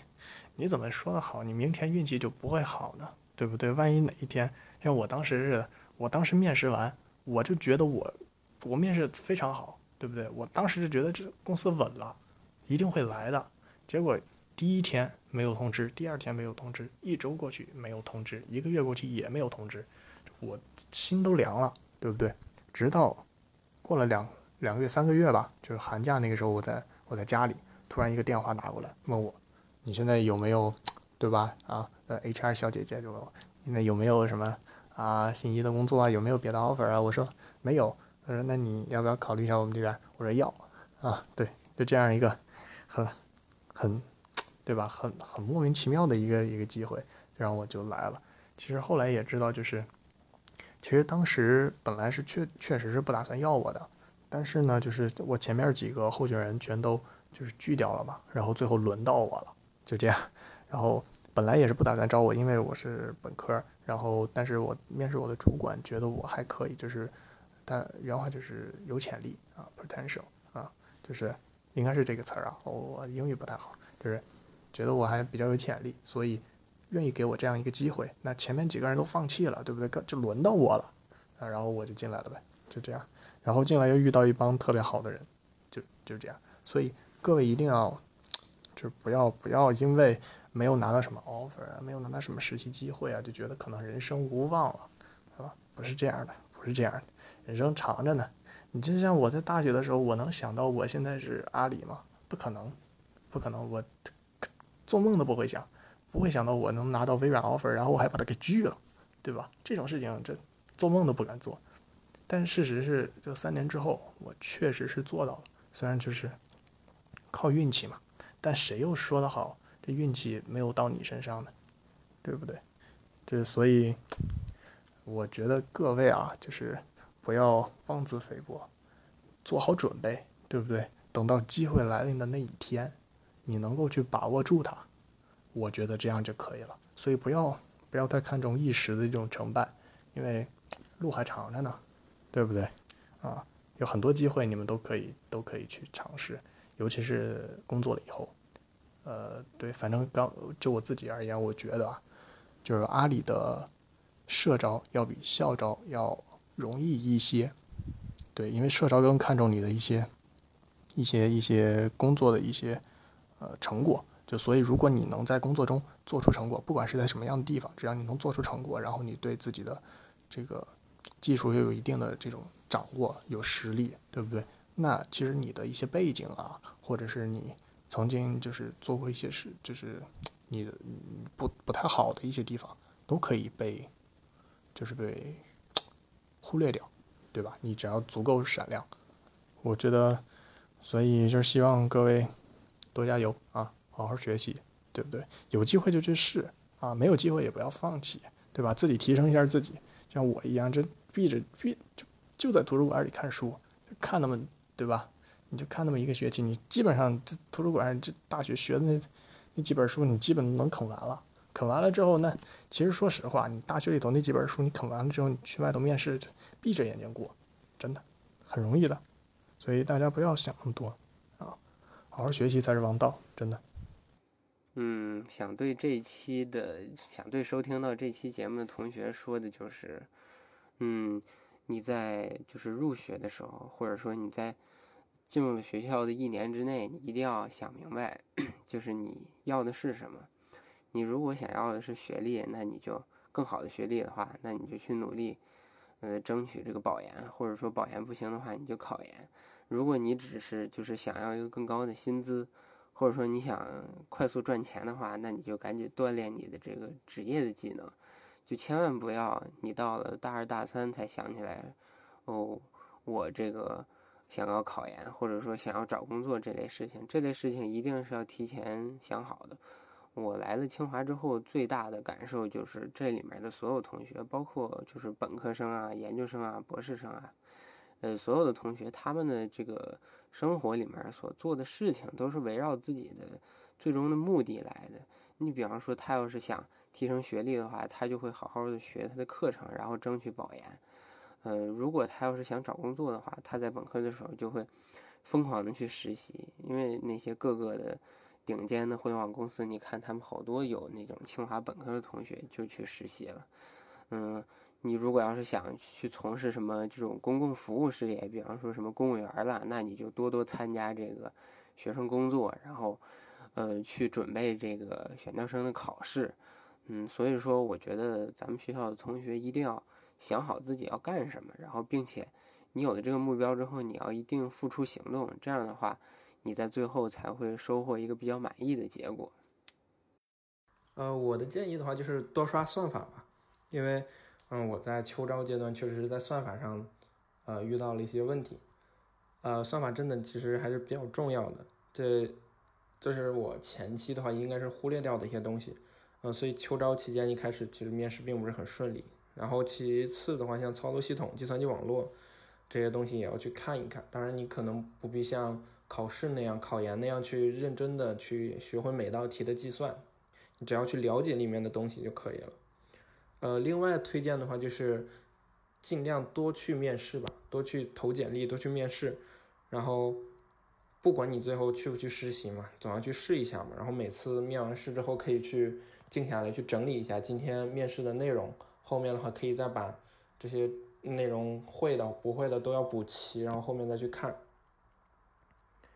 嗯，像我的话，在面试之后，面试了二十多场之后，我有好几场都是记录下来的。然后最后面腾讯的时候，应该是基本上是倒数第二个公司了，在那会儿，其实会发现大家面试的这些内容基本上都是一样的，因为相对于应届生嘛，他能问的东西可能其实还是比较局限的。然后最后的话，我还是建议大家坚持自己喜欢的方向吧，别人的话的话都是一些建议，然后自己喜欢这项技术的话，我觉得就可以深入去投入去研究这项东西。